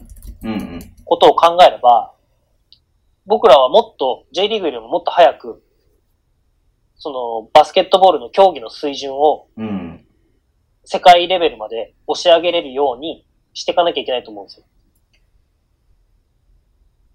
まあ、サッカーの黎明期に比べたら、うんまあ、いろんな情報が簡単に手に入る時代だし、うん。それは選手がって意味じゃなくてね、あの、ファンも含めて、コーチとかも含めて、うん。うん。だから、まあ、そういった意味では早まるんじゃないのかなって思いますし、そうですねうんうん。いやー、大事なことですね。そうですね。だから、別に、今のファン、僕ずっとここ最近学ぼう学ぼうっていうちょっと発信を意図的にしてるんですけど、うんうんうんあの、気に食わない人もいると思うんですよ、多分。うんうんうん。なんか、学ばなきゃいけないんですか？みたいなことよく言われたりするんで。別にそうは思そんな思わないわないでしょ。それは自由でしょ、だって。そう。それは自由なんです。別に楽しみ方は正直自由なんで。何でもいいんですよ。でも、僕はそういう風に考える人がうん。一人でもいると。もし。で、今回のワールドカップを通じて、そういう風に考える人がもし増えたんであれば、うん。そういう場を増やさなきゃいけないし、そういう場が増えてほしいと思う。そうね。うん。それは大事なことですね。うん。だからそういう風にして、あの、まあ、あの、ゲームとかの選手の五角形、六角形の話じゃないですけど、うん。要はその、ファンとしての能力値みたいのも、全体が膨らんでいく必要性があると思うんですよ。だから、ファンとしての能力値ね。んそうそうそうそう大事なことだな、だからそれは。例えば、頑張れ日本つってめっちゃ試合いい見てますか？あなた言ったら、うん。うん。いや、ほとんど見てない。ズボンさんわかると思いますけどうん。あの、ズボンさん多分、ね、死ぬ気で応援してるから、うん。あんま断片的にしか覚えてない時とか多分あるったりとかすると思うんですけど、僕見てないですからね、試合、ほとんど。うん。でも、その人に対して、いや、試合見てくださいよ。うん学ばないととかじゃなくて、その人はその人で頑張ってる。うん。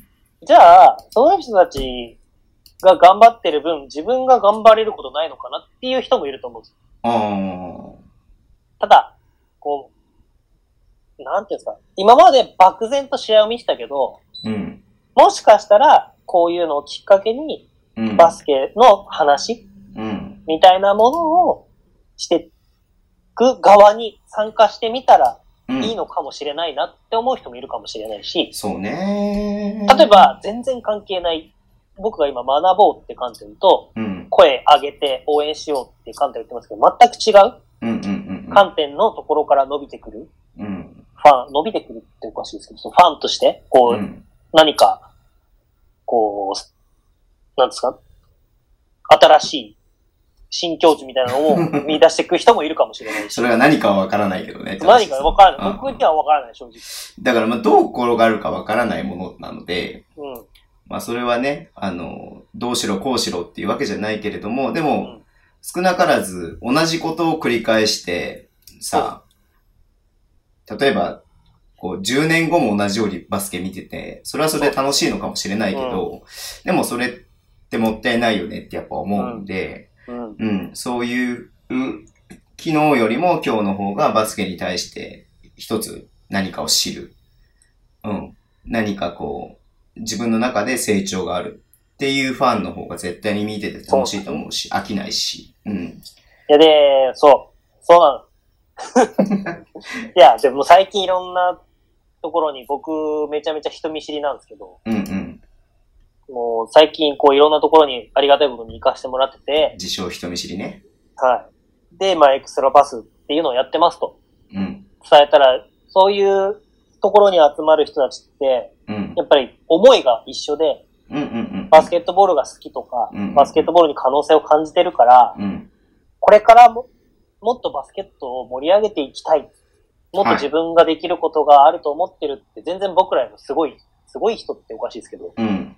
もっとちゃんとした活動をしてる人とか、いろんなね、それこそ、ね、この間バスラボのあれ行かせてもらった時に、はいバスラボを作り上げた人たちとかと話をしてる時に、うん。皆さん言ってくれるのが、うん。この余計なパスを、あなたのバスケ人生に余計なパスをって素晴らしいですねって言ってくれる。まあ、手前味噌の部分はありますけど、いや、素晴らしいんじゃないですか。うん。後付けですけど、はい。まさか僕はね、ズボンさんに宮尾さん何が好きですかって言われて、え、僕エクストラパスっつって、お、いいですね。おなんか、あなたの人生に余計なパスって良くないですか？みたいな、そんな感じで決まったとは言えないですけど、うん。でもなんか、そういう部分でちょっとなん、なんていうんですか、使命感じゃないですけど、はい。ファンの全然このね、観点の違うファンの僕とズボンさんが、うん。こうやってね、やり始めたっていうのも、うん。まあ大げさですけど、今回にこう、つながりがあるんだとすれば、うん。一つこう、新しいはい。何か動き出しを、僕らだけじゃなくていろんな人たちにもしてもらいたいなと。っうんうんうんうん。ていうのはすごく思うはい。よし、こう、質の高いエクストラパスうん。が、やっぱり世界に比べて日本が明らかに少ないことが分かったんで、はい。そういうものを増やしていかなきゃいけなういっん。ていうのは、まあ、後付けですけど、はい。いや、いいじゃないですか。思いますよね。はい。はいはい。じゃあ、毎週早口言葉頑張ります。そうですね、余計な、いや、それいる、まあ、いや、まあ僕は毎週、ということで来週は港屋アレックスで募集しますけど、OK。じゃあ、いつかも代表の話は？はい。代表、ね。じゃあ、次の話題いきますね。はい。えー、レバンガ北海道プレシーズンマッチやりました。はい。えー、川崎ブレイバ、サンダースさんが日本、日本じゃねえや。何言ってんだ。えっと、北海道、北海道に来てくれて、はいえー9月の7日と9月の8日やりまして、9月の7日はですね、51対77で川崎が勝って、えー9月の8日の2試合目は71対54でレバンガが勝ったっていうゲームだったんですけども、はい。えっ、とまあ、もちろん僕たちちょっと北海道行ってないんでね、見てないんですけれども、試合の内容としては。はまあ、とり、そうですねただこれに関して宮本さんがね、あの、YouTube で急に動画をアップし出すっていうね。そうなんですよ。宮本は変わったんですよ。変のレバンが北海道変われあれが変われなんです変よ。われね。僕は変わろうと思って、うんうんうん。今までうだうだしてた YouTube を毎日更新するようになったんですよ。はい。ちょっと YouTube に関して言及来てるんで、ちょっとご紹介してもいいですか？マジですか？えー何ですか？何の文句ですか？北海道のバスケオタクさんという方からですね。いやもうエクストラパスを今度あげますよ。まあ、あのーここに、あ、まあよ、さっきも言ったようにね、すごい長文でいただいて、あのちょっとね、あの、分割してご紹介しているので、全部紹介しきれてなくて、北海道のバスケオタクさんに本当申し訳ないなと思うんですけども、はいえー実際に見に行ったわけではないですが、なんとも、い見に行ったわけではないので何とも言えませんが、対川崎に1勝1敗という結果はまずまずのスタートなのではないでしょうか。うんえープレシーズンなので結果よりもどんなバスケを今シーズン、えーする、展開するかに注目した方がいいですね。はいえー昨シーズンは22連敗したこともあり、どうしても勝率に一喜一憂してしまいますが、えー新加入選手も多いので、えー我慢強く見守っていこうと思います。はい。えー宮本さん、動画での解説面白かったです。ありがとうございます。良ければ毎試合、前か、後、どちらでもいいのでやっていただけたら嬉しいです。作戦ボードを使えば視覚的にわかりやすく、あまりバスケに詳しくない方でも比較的理解しやすいかなと感じました。時間のある時で良いのでよろしくお願いします。はい。あともう少しテンションが高めの方がよろしいかと笑い。いやいやいやいやいやめっちゃ高いですからね。めちゃめちゃ高いですからね。何なんすか？あの、こう、奥歯に、スモーク、スモークターキーレッグが引っかかったみたいな。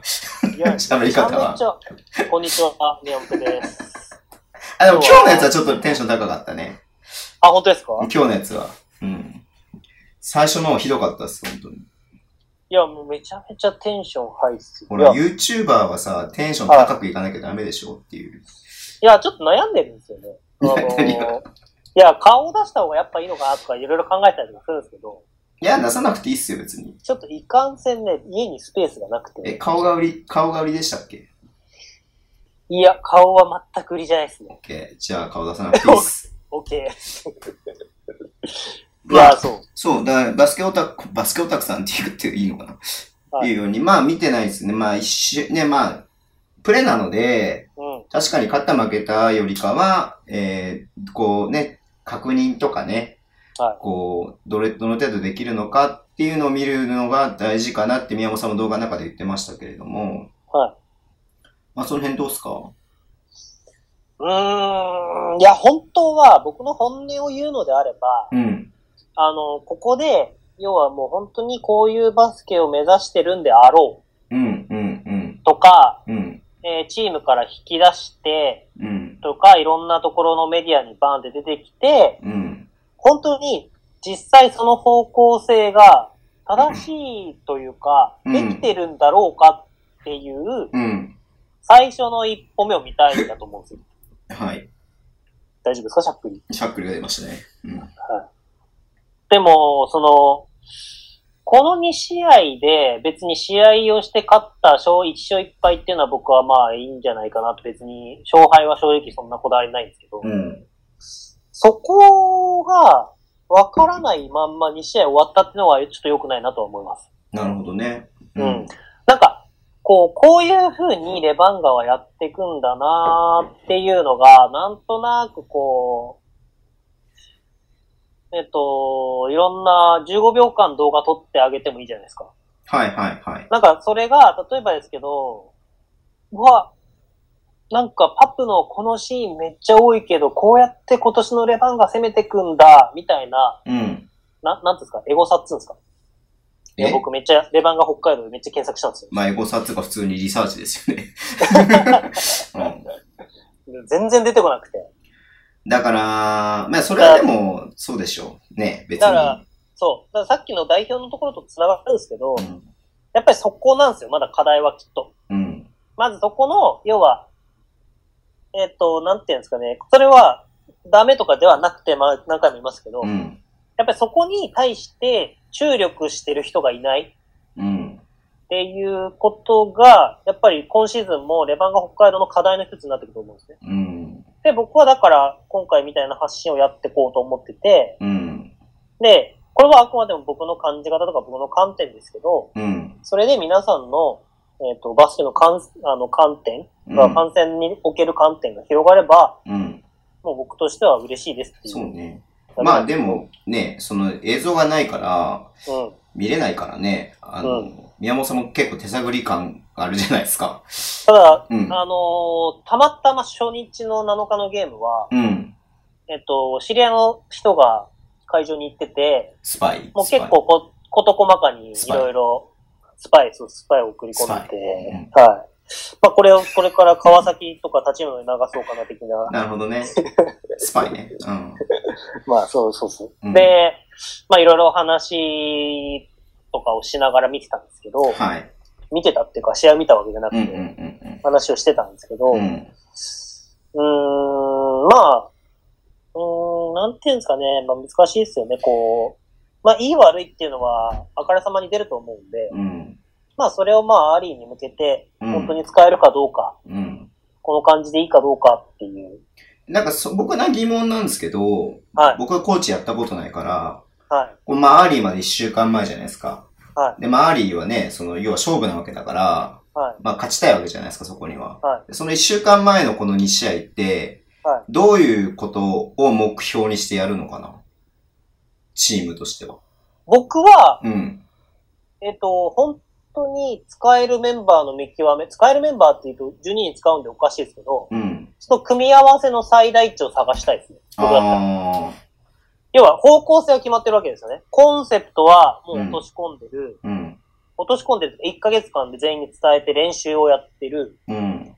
で、えっと、練習をやって、その最大値を出せるメンバーの組み合わせで、この選手をスタメンで使った方がいいか、うんうんうん。この選手はベンチから出た方がいいか、うん。こういう対戦相手によっては、この選手はスタメンで使った方がいいか、でいろんな組み合わせってあるじゃないですか。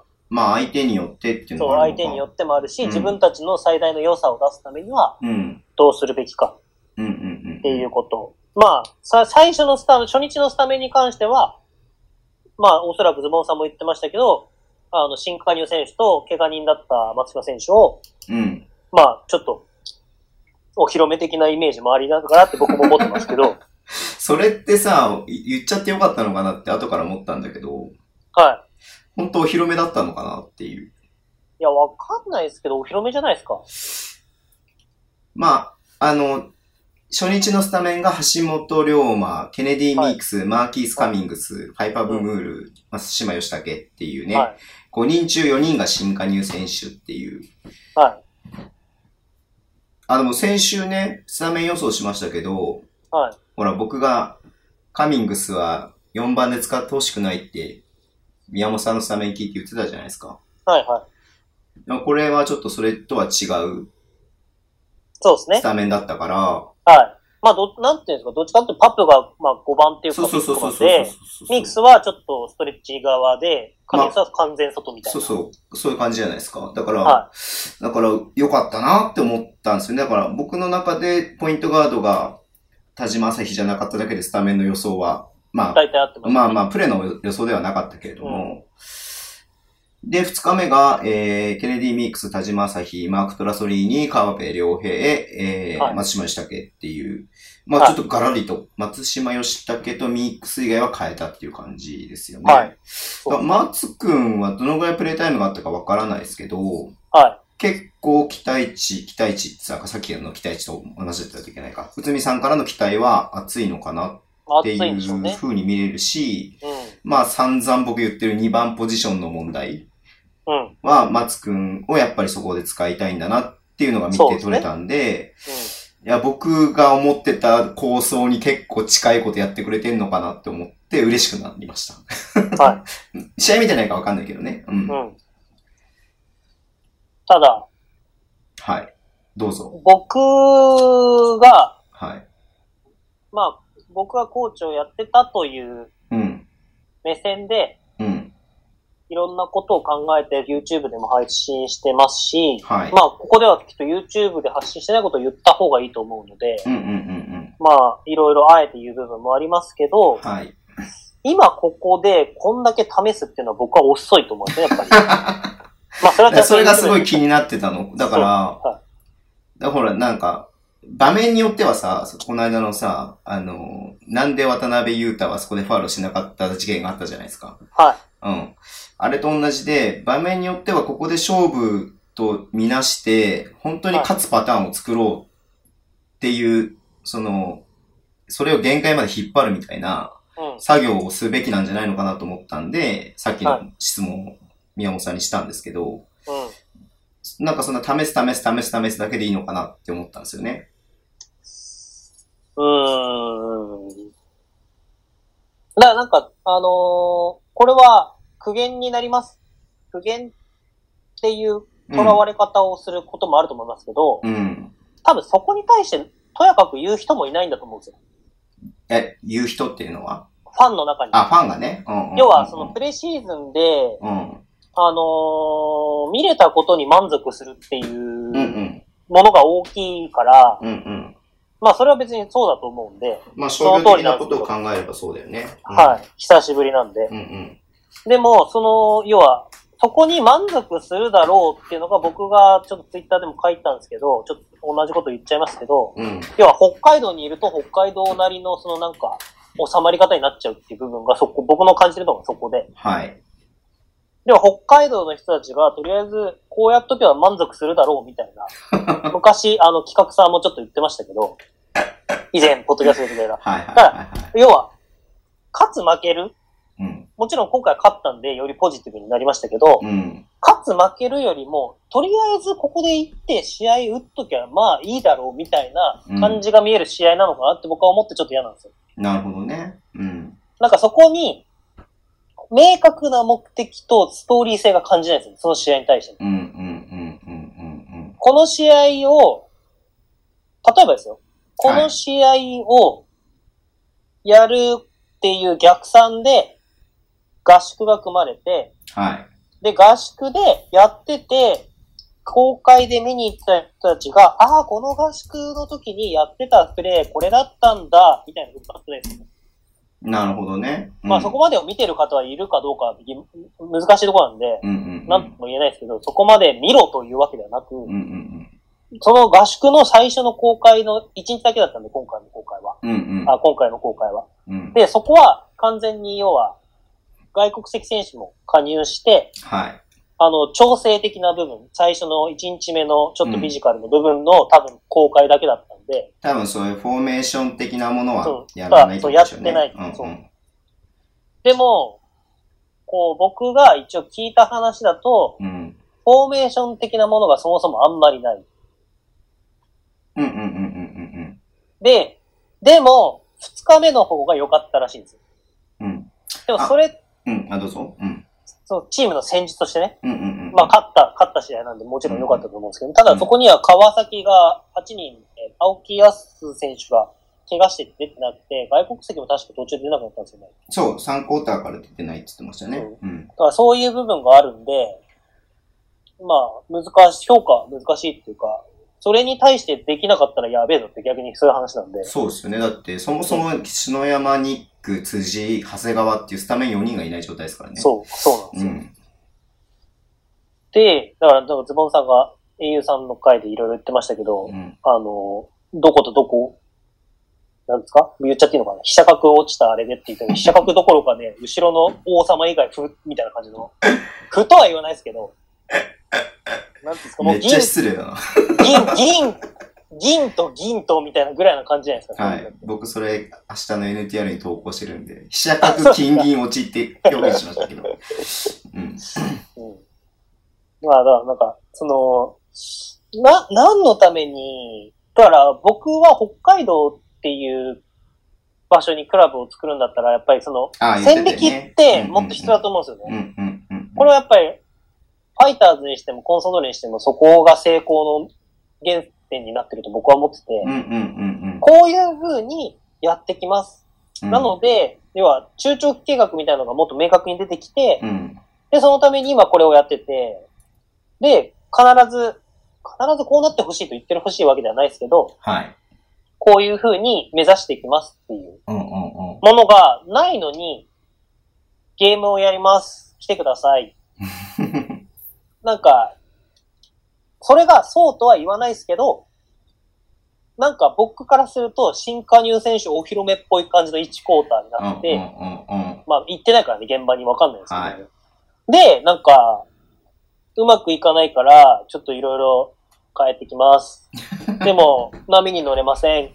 うまくいきませんでした。でも、試合見れたから良かったでしょ？みたいな。まあ、それは結構極端だとは思うけど、まあそこまでではないとは思うけど。そこまではないと思います。でも、その先、ね、本当に中長期の計画がどうなってるのかっていうのはファンは全く見えてないから、うんまあそこに対してはね、大問題だなと思いますし。でうん。その、例えば橋本、えー松島、カミングス、パプ、ミークスっていう5人が、翌日もある程度3人ぐらいスタメンに残ってたら、まだ話はわかるんですよ。うんうんうんうん。本当にこういう感じで行くんだ、みたいな。でも、翌日は、田島、松島、はい。川えー川辺はい。ママーク。ミークスじゃないですか。うん。まあ、辰島選手とミークスは出てますけど、うん。こんなに変える必要性あんのかなっていう。でマークとね、キースは、まあもともと多分、初戦は、うん、そうですね。あ、キ入ースれ替えの、うん、マー11で出クってる。いう。で、ミークス固定っていうのは、まあこれは多分シーズン通してある程度、ミークスが不調じゃなければうん。あるのかなと思って、で、まあ田島、橋本をどうするか。で、パプとベイちゃんは丸々入れ替わるっていうよりかは、もうそもそもこれパプがこの外国籍二人と並んだ段階で相当システム違うと思うんですよ、日本人が入ることと。はうん、だからそれがどうなるかっていうところで、まだ本当試してますよねっていう感じですよね。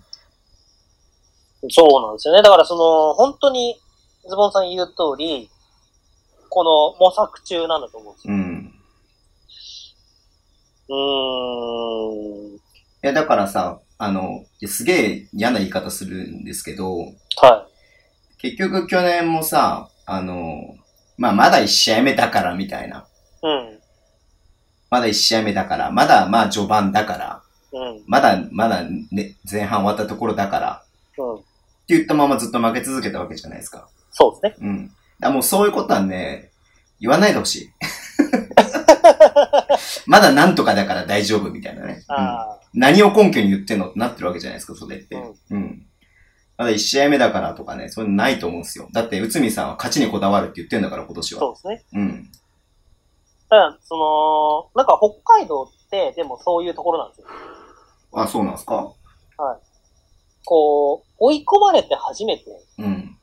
やるみたいな文化が僕はあるところだと思ってて、まあ僕自身もそうなんですけど、まあみんな人間ってそうだと思いますけど、道民全容的に回す発言ですね。いや、あの、競争環境が多分ないんですよ。ああ、なるほどね。うん。だから、レバンガに対抗する勢力もないから、うんうん。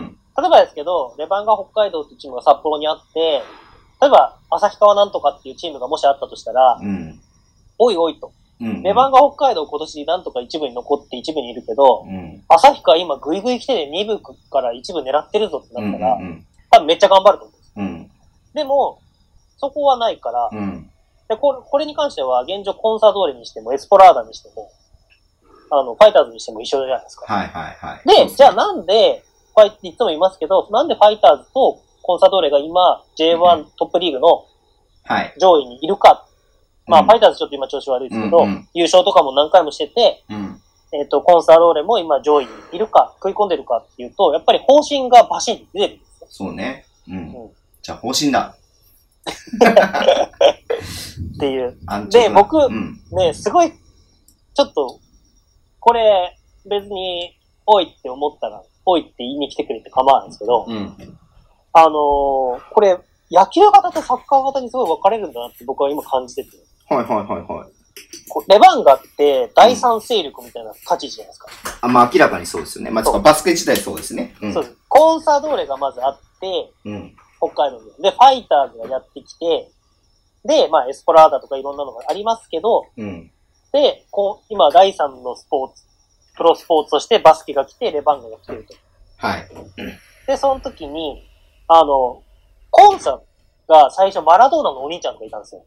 へえ、え、まあ98年、東芝から北海道に来て、JFL から J リーグ来た時に、はい。マラドーナの兄ちゃんとか、あと、当時、ベルディ支えたペレーラとか、あ、ペレーラルペレーラ。はい、いたんですよね、うんうん結構。うん。で、まあ、その時に、まあ、盛り上がったんですよ。うん。で、J リーグ入って、盛り上がって、一番最初の降格チームになった時に、はいはい。あのー僕もその最中にいたんですけど、うん。僕はその頃ぐらいにちょうどバサッカーに興味なくなってバスケをやったんですよ。それはブームもあったんですよ。はい。ちょうど NBA がうん NHK とかでまた BS とかでやってて、うん。で、サッカーが98年をきっかけにうん右肩上がれたのが下がってきて、はい。で、僕はちょうどその時に10歳とかの子だったんで、おー、若もい。うん。もろに波に乗ったうん。タイプですよね。はいサッカー。サッカーなんてやってんの？みたいな感じになっちゃった。で、さ、すすごい失礼です。今好きなんで、あえて言いますけど。うん。で、で、まあ日韓ワールドカップで盛り返すけど、やっぱ国内があんま盛り上がんないみたいはいはい。な時期になる時に、うん。コンサドーレが好きだって言ったら、え、お前コンサなんか好きなの？って言われた時代があったんですよ。あ、北海道で？そうです、そうです。へー。で、そのちょうどその頃ぐらいに、ファイターズが来て、で、新庄がいて、ああ、うん、で、もうみんなファイターズに大人がうんうんうん結構こぞっていって、子供もいって、全然野球なんて、こう、甲子園も勝てないし、うん。まあサッカーも勝てないんですけどね、あんまり。はい。勝てないし、巨人の試合がたまに丸山球場でやったら、うん。なんか、まあソールドアウトになる。即即ソールドアウトのプレミアチケットだったんですうん。けど、うん。要は、その一気にこうファイターズに魅力を感じてうん。応援に流れたはい。人たちが、その後ファイターズの優勝とか日本一とかダルビッシュ取ったりとかしていろいろ。で優勝とかするわけですよ。はい。そしたら、勢力図がファイターズは強いけど、コンサは弱い。うん。で、コンサは当時 J2 にめちゃめちゃ落ち続けて、はい。問題もめっちゃ起こって、選手も問題起こしちゃったりとか、うんいろいろあって、こう、た時に、こう、まあ僕は正直サポーターっていう立場ではないから偉そうなことは言えないですけど、うん。本当にファイターズって話をしたら、えー、札幌ドーム行ってみたいよねってなるんだけど、うん。コンサドーレの話をしたら、なんでコンサのために札幌ドームまで行かなきゃいけないのだったんですよ。っていう感じだったんです、本当に。へでも、それが、やっぱ2013年、2年とかに野々村さんが社長になってから、ー。うん。あの、小野伸二が入ったりとかいろんなのが変わってってでも当時までめっちゃ支える選手いっぱいいるんですよ。外国人だとウィルとか、うん。うん。あのーまあ、ちょっとポッと出てこないですけど、いろんな、うん。うん。まあ僕が知ってたのはビジュっていうボランチの選手が好きだったんですけど、はい。とかいろんな選手がいて、でもうんずっと、ちょっと J1 来てもすぐうん1年で降りて、うん。あのもうまさに記録つく、まだ多分記録だと思うんですけど、J1 最速の回に落ちた、J2 に落ちた記録はコンストールなんですよ。へとかいろんな記録をコンさんは持ってるんですけど、ー。うん。でも本当に僕が言いたいのは当時、えコンサなんか好きなのっていう時代があったんですよ。うんそれ聞きましたよ、何回も。でも、それが今や、はい。平均で1万何千人入れて、まあねこの間のノンシンジの試合ではうんうんうん8月10日の試合で3万5千人入るようなコンテンツになってるわけですよ。はい、そうですね。うん。で、その人数ってファイターズと変わらない規模。うん。試合、1試合だけ見れば変わらない規模感。だかはい。らそういう風になってったことを知ってる人たちがレバンガに入ってきてる人たちが多いんで、うん。で、どっちかっていうと僕はファイターズから流れてる人は多いんだと思うんですよ。うん。だから、まああた、うん。そう、どっちかく、ね。うんそう、温かく応援するみたいな文化をレバンガは作ってるんだけど、はい。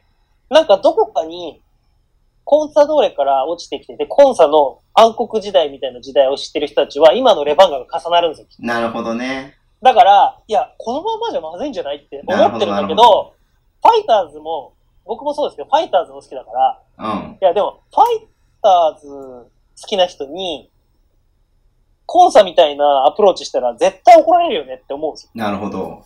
でも、ファイターズの人たちは、ちょっと、なんて言うんだろうな、コンサを下見てるっていうか、え、北海道行ったらファイターズじゃん、みたいな。いや、札幌ドームってファイターズがあったからやってこれたんだよ、みたいな。コンサじゃないよ、みたいな感じがあるんで。なるほど。な、なんていうんですかね。これ、おかしい、表現おかしいと思います。だから、それぞれ経験してることそうそうです。自分の立ち位置を考えたときに、そう。その主張がもちろん違うのは当たり前で、その人たちがレバンガを見てるわけだから、混ざって。だから、おかしなファン層ですよね、だからね。で、うんレバンガって、まあうん難しいですけど、レバンガのじゃあ、暗黒時代的、暗黒時代的かおかしいな。まあ、うんレラカムイっていうチームが昔あったらしいじゃないですか。はい。入ってるらしいじゃないですか。僕か僕もは新しいっていうのしか聞いてないので、わかんないです。はリアルタイムではちゃめちゃ出てきましたけどはい。で、そのレラカムイから応援してる人たちは、そのレラカムイから多分プライドがあるわけですあまあまあでまあまあ。よ。で、それって僕は普通だと思うんですけど、うん。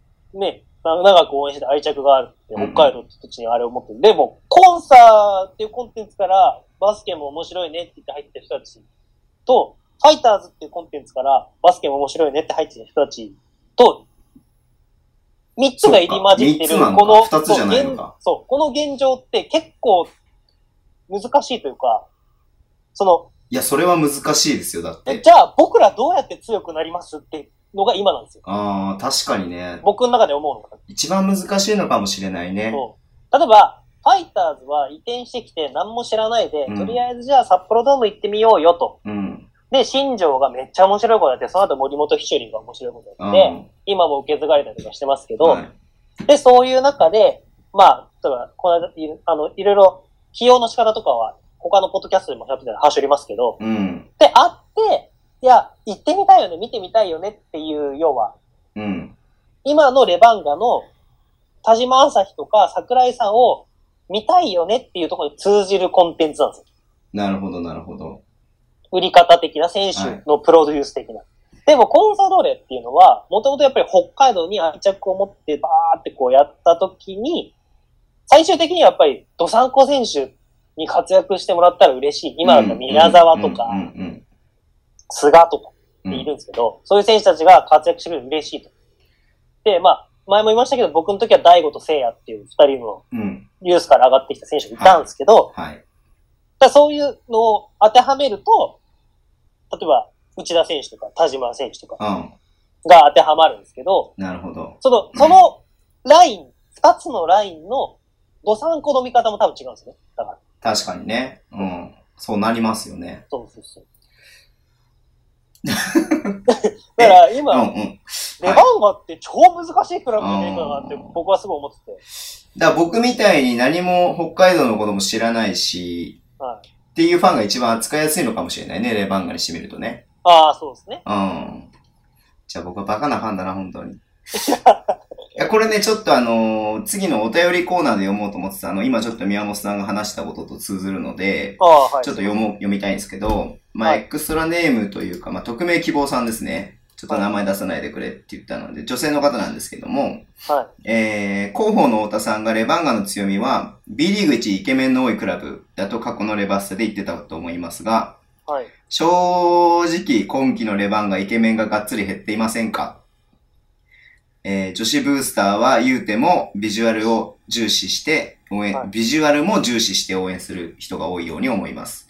うんイケメンが減った今、グッズ販売、グッズ収入など影響ないのでしょうかかっこビビたるものかもしれないですけど。はい実際に関野くんファンの、えー友人は、今年、今年、プレミアム会員からビギナー会員になり、グッズも一切買わず、試合も月に1回、しかも自由席でしか見ないと言っており、数十万単位の減収しています。はい。シビアだね。はい。えー、身近なところで言うと、こういうことが起きてるの心配になってしまうのですが、イケメン選手とクラブの収入について二人はどう思いますか？っていうお便りです。イケメンね、選手。さっきね、宮本さんがそういう売り方をしてるって言いましたけど、はい。僕、これ、めっちゃ女性ファン的に回すかもしれないですけど、うん。僕はイケメンなのかどうか疑問に思うことは多々ある。それはさ、ちょっとそ、イケメンかどうかの議論は多分全然別の話でしょ。ただ、はい。さっきの新庄選手にしろ、うんうん。例えばですけど、誰だろうな。まあちょっとポッて出てこないですけど、えー、まあ、じゃあ、ちょっと移籍しちゃいましたけど、サッカーで小野伸二選手とか、はいはいはい。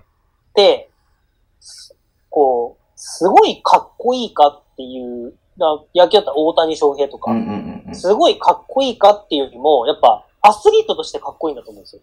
まあだからそのスポーツ補正みたいなのもありますね、そうです間違いなくね。うん。その、男からしても、こう、かっこいいっていうか、うんうんこう、勝負どころで、うん。うん。こう、仕事をこなしてくる。うん。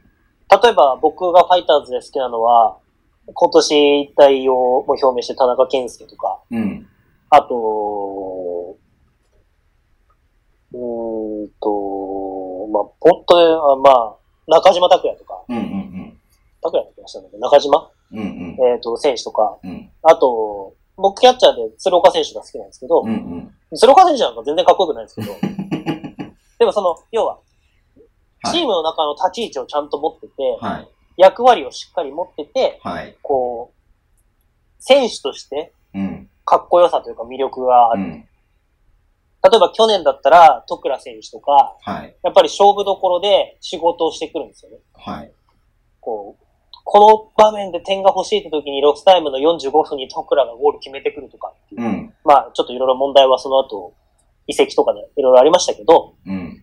そういう選手、あの、2014年 ?15 年の内村選手とか、うん。最後にジェフ戦だったからゴール決めて、はい。あの、昇格決めるゴールかなんか決めた選手がいたんですけど、うん。だそういう、要は、顔っていうよりも、顔プラスだと思うんですよ、僕は。うん。もちろんそうですよ。で、関野選手にしても、関野選手がイケメンかどうかという議論は僕はちょっとわかんないんですけど、うん。まあ、ここで僕がめっちゃ関野選手好きだって言ったら、僕がもしかしたら男が好きだ的な、あれが流れちゃうかもしれないんで、ちょっと避じゃあそ、けます。その方向で行きましょうよ。でも、関野選手、プラスドサンコとかでめっちゃ好きな選手、人って多いと思うんですよ。うん。うん。だからそういうなんか、なんていうんですか、僕は関係はあると思うんですけど、なんかその、イケメンだから、っていうのはちょっと僕はわかんないですね。じゃあ、イケメン選手としてクラブの収入についてお二人はどう思いますかっていう質問ですね。僕はイケメンっていうよりも強さの方が大きいと思います。ああ。そこは。まあ、か勝った方がグッズは売れると思いますよ、僕は。その、うん、そう、僕も思うし、うんか勝ってるからよりかっこよく見えてくるからより売れるってまあ、もいうちろん相乗効。果が起こるだけだと思うんですよ。よ。だから、あと、B リーグっていうものが、うん。今まで3年間しかないコンテンツだったわけじゃないですか。はい。ってことは、今までと似たようなグッズがなかったっていう可能性もあるわけですよ。はい。だから、買ってた。うん。でも、例えば、あんまり言うと、ね、えっと、企画の人とかもあるの、あれだから、あれですけど、うん。あのータオルマフラー毎年ちょっとずつデザイン変えられても、あんま興味湧かないとかっていうね。僕はそういうタイプなんですけど、まあ、グッズだけじゃなくても、はい。要はそのお目当ての選手がいなくなることによって、うん。そのね、行かなくなるっていうことが多分起きてくるのは間違いなくあるじゃないですか。まあそれはどうしてもね、入れ替わるものだから仕方ないし、ファンはそれで傷つくファンもたくさんいると思うけれども、うんまあ新しい選手が来たら新しい選手でそのファンも来るわけだし、そうですね。うん。で、まああの、その、アイドル化して、あの、動員を増やすとか、グッズを売るっていうのは全然僕は悪いことではないですよ、ビジネスだから。うん。うん。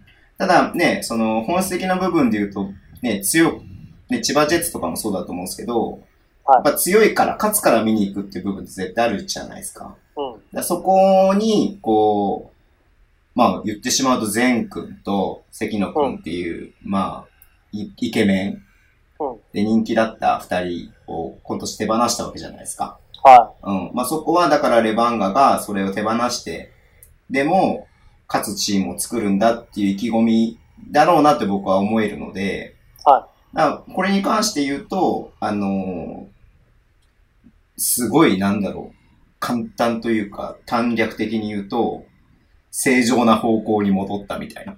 ああ。間違ってないですよ。間違ってないよ。今までのやり方全然間違ってないけれども、多分もっと本質的な部分にアプローチしだしたのかなっていうバスケッ。トボールという方向にそうそうそうそうそうそうそうそうそう。でも僕思うんですけど、うん。その、イケメンかどうかっていうことを感じる観点って、うん。雰囲気とかもあると思うんですよ。うんうんうんうん。僕は、あの、男じゃないですけど、女の子が見るときに僕はむしろ一番雰囲気を見てしまうんですけど、はい。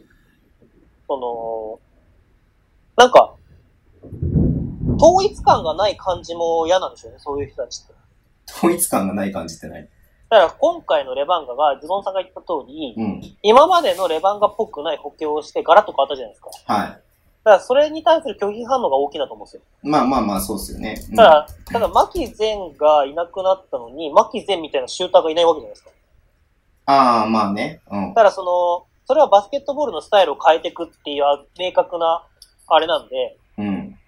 で強くなるっていう方向性でレバンガは進んでるから、うん。そうなることは僕は致しかないと思うんですけど、はこの、同じような、もし選手、似たような空気感の選手を、また空気感になっちゃうんですけど、い。はい。を取ったんであれば、そのファンって、とどめられる可能性ってあると思うんですよね。うんうんうんうん。またその人が、コートにパッて自由席で、もし私は行くって思って、うん。自由席でパッて行った時に、うん。あれ？関野くんとあの人は同じ匂いがするみたいな。っていう選手がいないじゃないですか。うん。それはバスケの方針なんでしょうけど、うん。あまあ、まあ、に、にしても変わりましたよね。だからね、あの、猫が土地について、犬が人につくみたいなもんで、チームにつくか、選手につくかっていうのはもうテーマじゃないですか。うん。で、まあ、さっき宮本さん言ったように、北海道っていうのは北海道の、レバンが北海道しかないから、うん。仮にね、ほら、千葉から渋谷にしーちゃんが移りました。は千葉のしーちゃんファンは渋谷には簡単に行けるじゃないですか。い。はでもね、まあ、全君を追って、この間の茨城のプレシーズン行ったりとかしてる全君ファンとかもいますけど、北海道の。はうん。まあ、そう簡単に移れない状況なので、うんでもレバンガが好きだったら、他の違う選手を見つけて応援するじゃないですか、そういう子たちって。い。確かに、その通りです。うんやっぱ推しを作るのがみんな好きだから。うん。あ全然それはいいことだしね。うん。うん。だからまあ、そういった意味で、あのーね、野口選手を出して、パプを入れる、代わりにパプを入れるっていううん。のだったら、絶対に動員数で言ったら、野口選手の方が、お客さん呼べるわけじゃないですか。お父さん子だし、昔からやってるし。うん。うん。でもそこは本当にこう、舵を切ったんだなっていう風に見えるので、うん。だから本当これでね、あー、なるほど。え？いや、なんか僕の違和感がすごい今解決しました。どうしたの？いや、そうやって、うん僕もそうは思思ってました、ずっと。うんそう思ってたけど、僕もどさんこだから、いろんな、こう、もやもやした感じであったんですけど、はい。舵を切ったのに、うん。いつも言ってますけど、舵を切ったのに方向性が見えないから嫌なんですよ。それだから、まあ、さっき、ずっとさっきから言ってることじゃないですか。結局そこは、話が戻って。はいだから、もしかしたらそれで、ファンも感じ取れよっていうメッセージになるかもしれないし。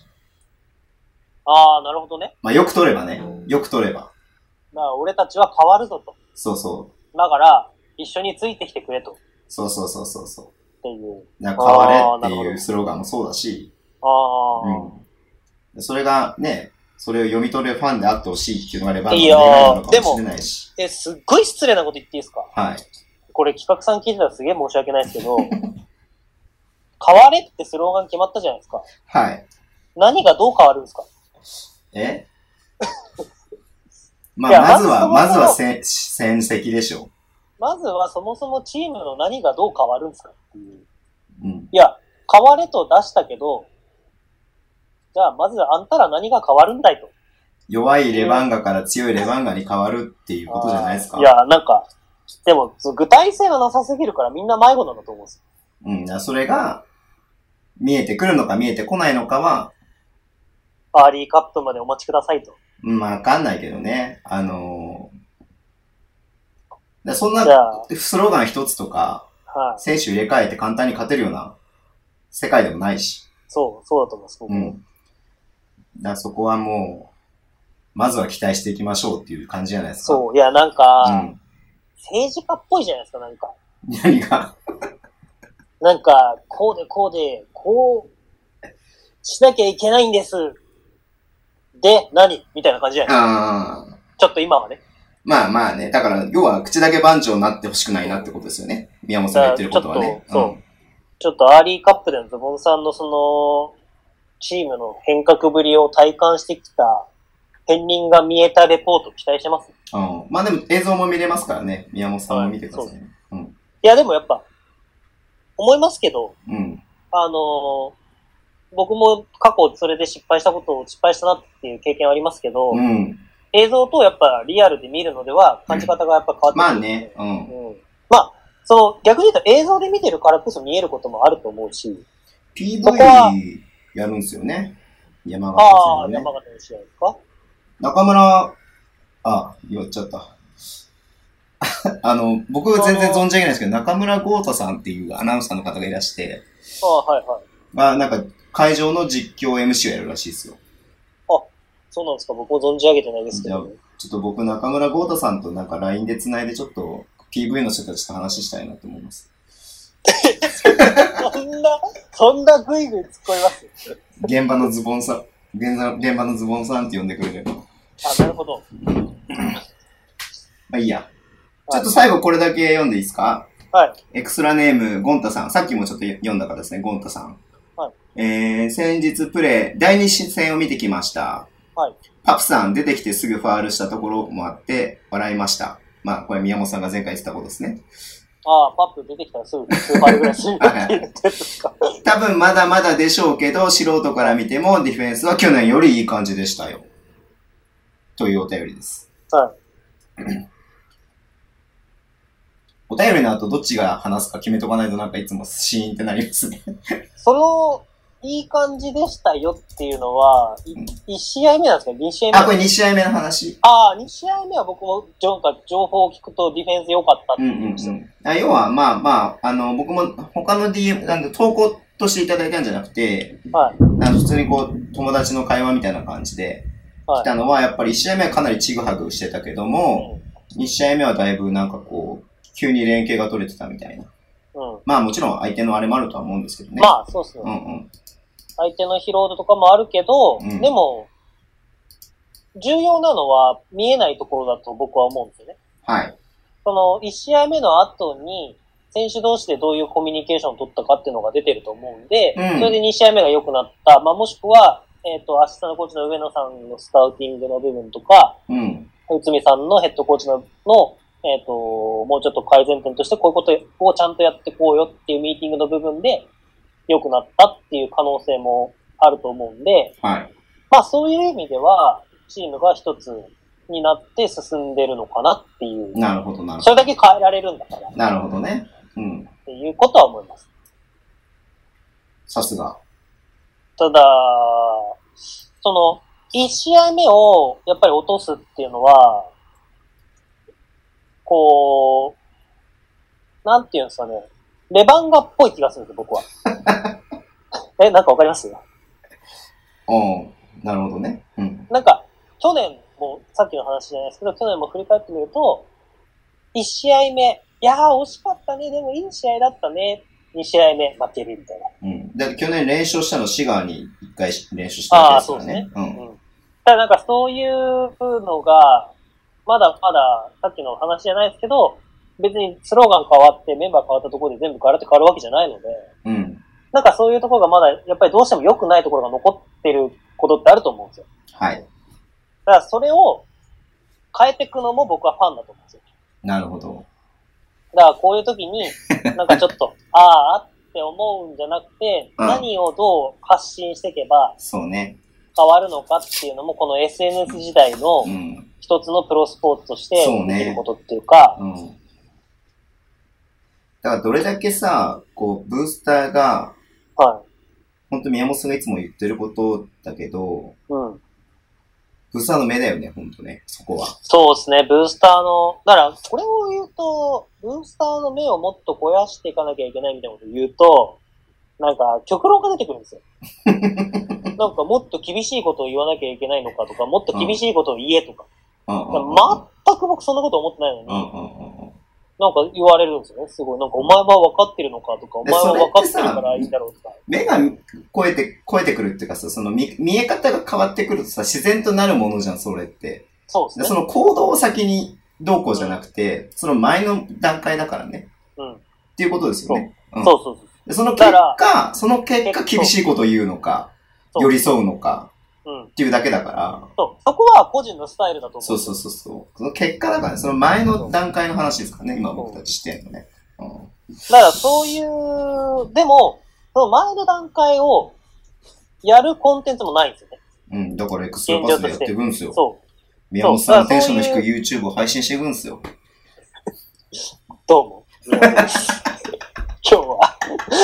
あれ何回見ても笑っちゃうんだよな なんでこんなテンション低いのつって。いいんですよ、そんななんか見て、再生数上げてくれなくて。いやいやい いやや、そう。でもなんか、はい。そう。あ、どうぞどうぞ。だからうん。去年僕は、えっ、と、バスケットボールを一番学ぼうとしているファンのチームが優勝するっていう予想だったんですよ。はい。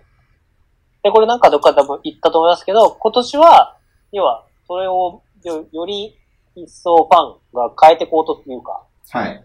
こう、好循環を作っていくクラブが、僕は優勝すると思うんですよ。はい。で、全然話題に上がってないですけど、僕は栃木だと思ってます、優勝は。お、そんなチームあったんですか？ああ、宇都宮だ。ちょっと意地悪してみた。優勝予想してるチーム名間違えるっていうね。宇都宮だと思って、はい。そういう意味で。確かにうねーん、なんか、こう、宇都宮とか、うん。宇都宮は、なんか、僕の印象論ですけど、いい意味でも厳しさを持ってて、うんうんうんで、なんか、この竹内康介、比江島っていう2選手のうん。うん。悔しさみたいのを、うん。ファンも一緒に、いや、やり返してやろうぜっていう空気感を出してくれそうな気がするなるよ、ファンが。ほどね。うん。でも、東京とかは、よくズボンさんが、そういい、いい悪いじゃないですよ。いつも言いますけど。こう、スタイリッシュ感があるっていうじゃないですか。はいはいはい。なんかこう、こう、違う角度からいろんな仕掛けをしてきそうな気がするんですけど、はい。今、こう、選手たちが求めてるものって何かっていうと、うん。僕は、こう、黄色い声援では、B リーグで活躍するから飛ぶ黄色い声援ではなくて、はい。やっぱ俺らもっと世界標準になってこうぜっていう声だと思うんですよ。はいはいはそれを出せるのは、栃木さんが、宇都宮さんかなっていう。い。普通の皆さんね。はい。はい。わかりました。あまあ、多分、翔二郎さんが、あのーこれを聞きながら、ボーールペンを2本ぐらい折ってると思いますけど。コアリスナーだった まあちょっとね、話長くなっちゃってるんで、ーはい。じゃあもういいっすかレバンガーのこと1時間以上ちょっとたっぷり話しましたけど。そうですね。こんな感じで。まあ、結局なんか、ちょっと行き着く先が最近同じになっちゃってるんで。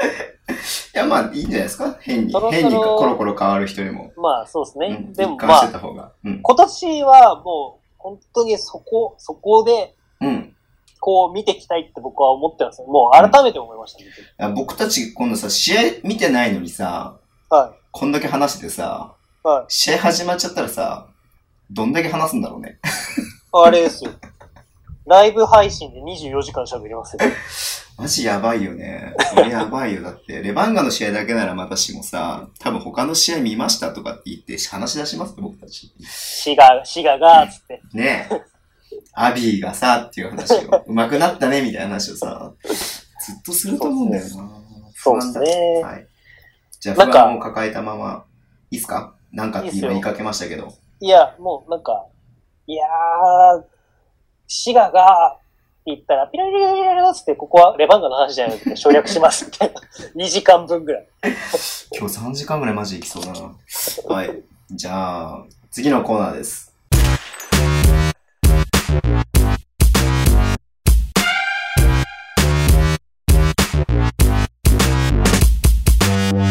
前回より新設されました新コーナー、はいお便りコーナーね。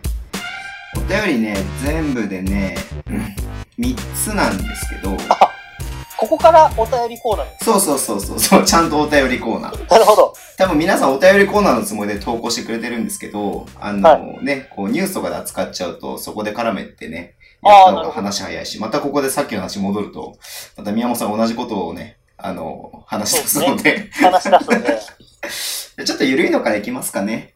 はい。えー、エクストラネーム、アスパラグリーンさん。はい。ありがとうございます。えー、宮本す、あ、ね、アスパラグリーンさんね、10個ぐらい送ってきてくれたんですけど、ありがとうございあの、全部無視して1個だけ扱いますね。ます。扱い、扱いがなんかもうすでにズボンさんと仲いい。えー、宮本さんとズボンさんはどこで出会ってどう知り合ったんですか？運命の赤い糸ですか？えー、すでに話していたら申し訳ない。もう一回お願いします。いや、運命の赤い糸です。はい、運命の赤い糸ですね。えっ、と、マッチングアプリです。はい。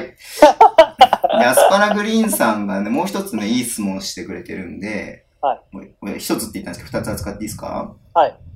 えー、お二人が推している選手はいらっしゃるんですか？えー、かっこカホタンを除く。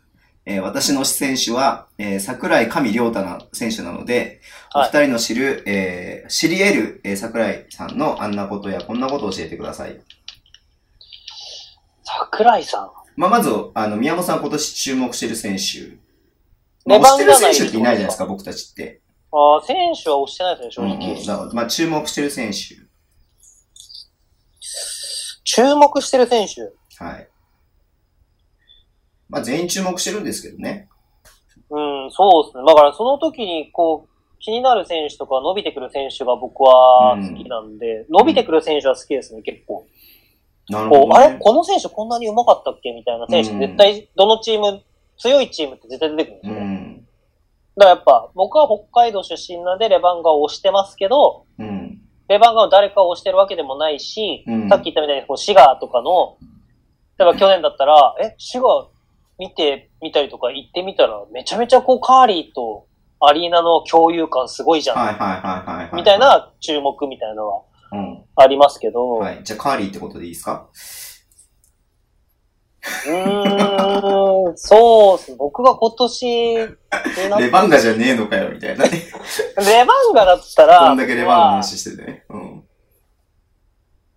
僕は、ちょっとなんか言い方おかしいですけど、田島朝日ですね。あー、それは声が似てるから。いやいや、僕は田島朝日のあれじゃないですからね。いや、僕は彼をはい。純粋に使える形って何なんだろうなって考えあーる。だからさっきなるほどねズボンさんが言ったみたいな、田島選手は、あのーず、また引き続きレバンガにいますけど、はい。何かこうちょっと、このアイドル路線の中で、はい。こう、去年は悲劇のヒロインみたいなうんうんうん立ち位置にさせられてしまった感っていうか、うん。はい。それを僕らが求めてたのかどうかわかんないけど、うん。それをやりきってくれたうん。感じがあるので、キャプテンも外れたんで、はい。その中で田島朝日らしさを、うん。こう、もっと突き詰めてほしいというか、去年いろんな意見が出てる中で、うん。いや、スターティングガード田島朝日じゃ無理だろうっていう話って結構出てたんだよね。うん。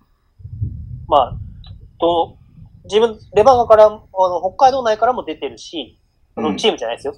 はい。見かけることがあったし、他チームからも、あそこは勝てるんじゃないかみたいな、実際意見で出てるんですよ。はい。で、それを、ああだこうだ、もみ消すとかじゃなくて、はい。真摯に受けたらそういう部分も僕はあると思うんですよね。はい。でも、彼には彼の良さがあるんで、彼の良さをもう存出してくれれば僕は素晴らしい選手だと思ってるので、うんうんうんうん。なのでやっぱ彼の良さをし出し切ってくれるシーズンになってほしいなとは思ってます。なるほど。はい。すごい、まともなこと言いましたね。ここでぐっと朝日さんファンの心を掴んで。そうだよ、ダブドリ、ダブドリ買ってね。ダブドリ買ってね。9月28日、ダブドリ発売だよ。買ってね。はい。ズボさんどうですか？僕？はい僕はもうダブドリを売りたいだけなんで、あれじゃないですか？松島選手じゃないですか、やっぱり。ああ。確かに。多分ね、求められることがだいぶ今までの多分キャリアの中でもは変わってくると思うんですよ、今年。うん。このプレーの2試合の。そうですね。うん、使われ方その中でアシストを2試合目特に 7, 7つかな？はバシバシ決めてたんで、はまあ、あのー このラインナップで言うと、い。うん。まあ、去年すごい、もうシシーズン、プレーの時から、今年の松は、松は違う、松は違うってみんな言うぐらい、うん。なんかこすげえアシスト決めてましたね。う、そうそう、きょ去年は特に得点する意識がすごい高くなっうん。て、ネトの元で、うん。で、そっからまたこう、ね、一シーズンやって、また多分立場が違う状況になって、うん。まあどういう風に伸びるのかなっていう。いや、でも本当、あのー僕彼うん、に期待することが、うん。真反対の出身の人じゃないですか。うん。まあ反対って地球の裏側みたいだから、ネトのことかと思っちゃっていいや、沖縄の出身の人じゃはいはいないですか。はだから、その、その中で彼はすごく足りないものが何なのかが見えてるんだと思うんですよ、僕は。ーだこういうことをやった方がうん。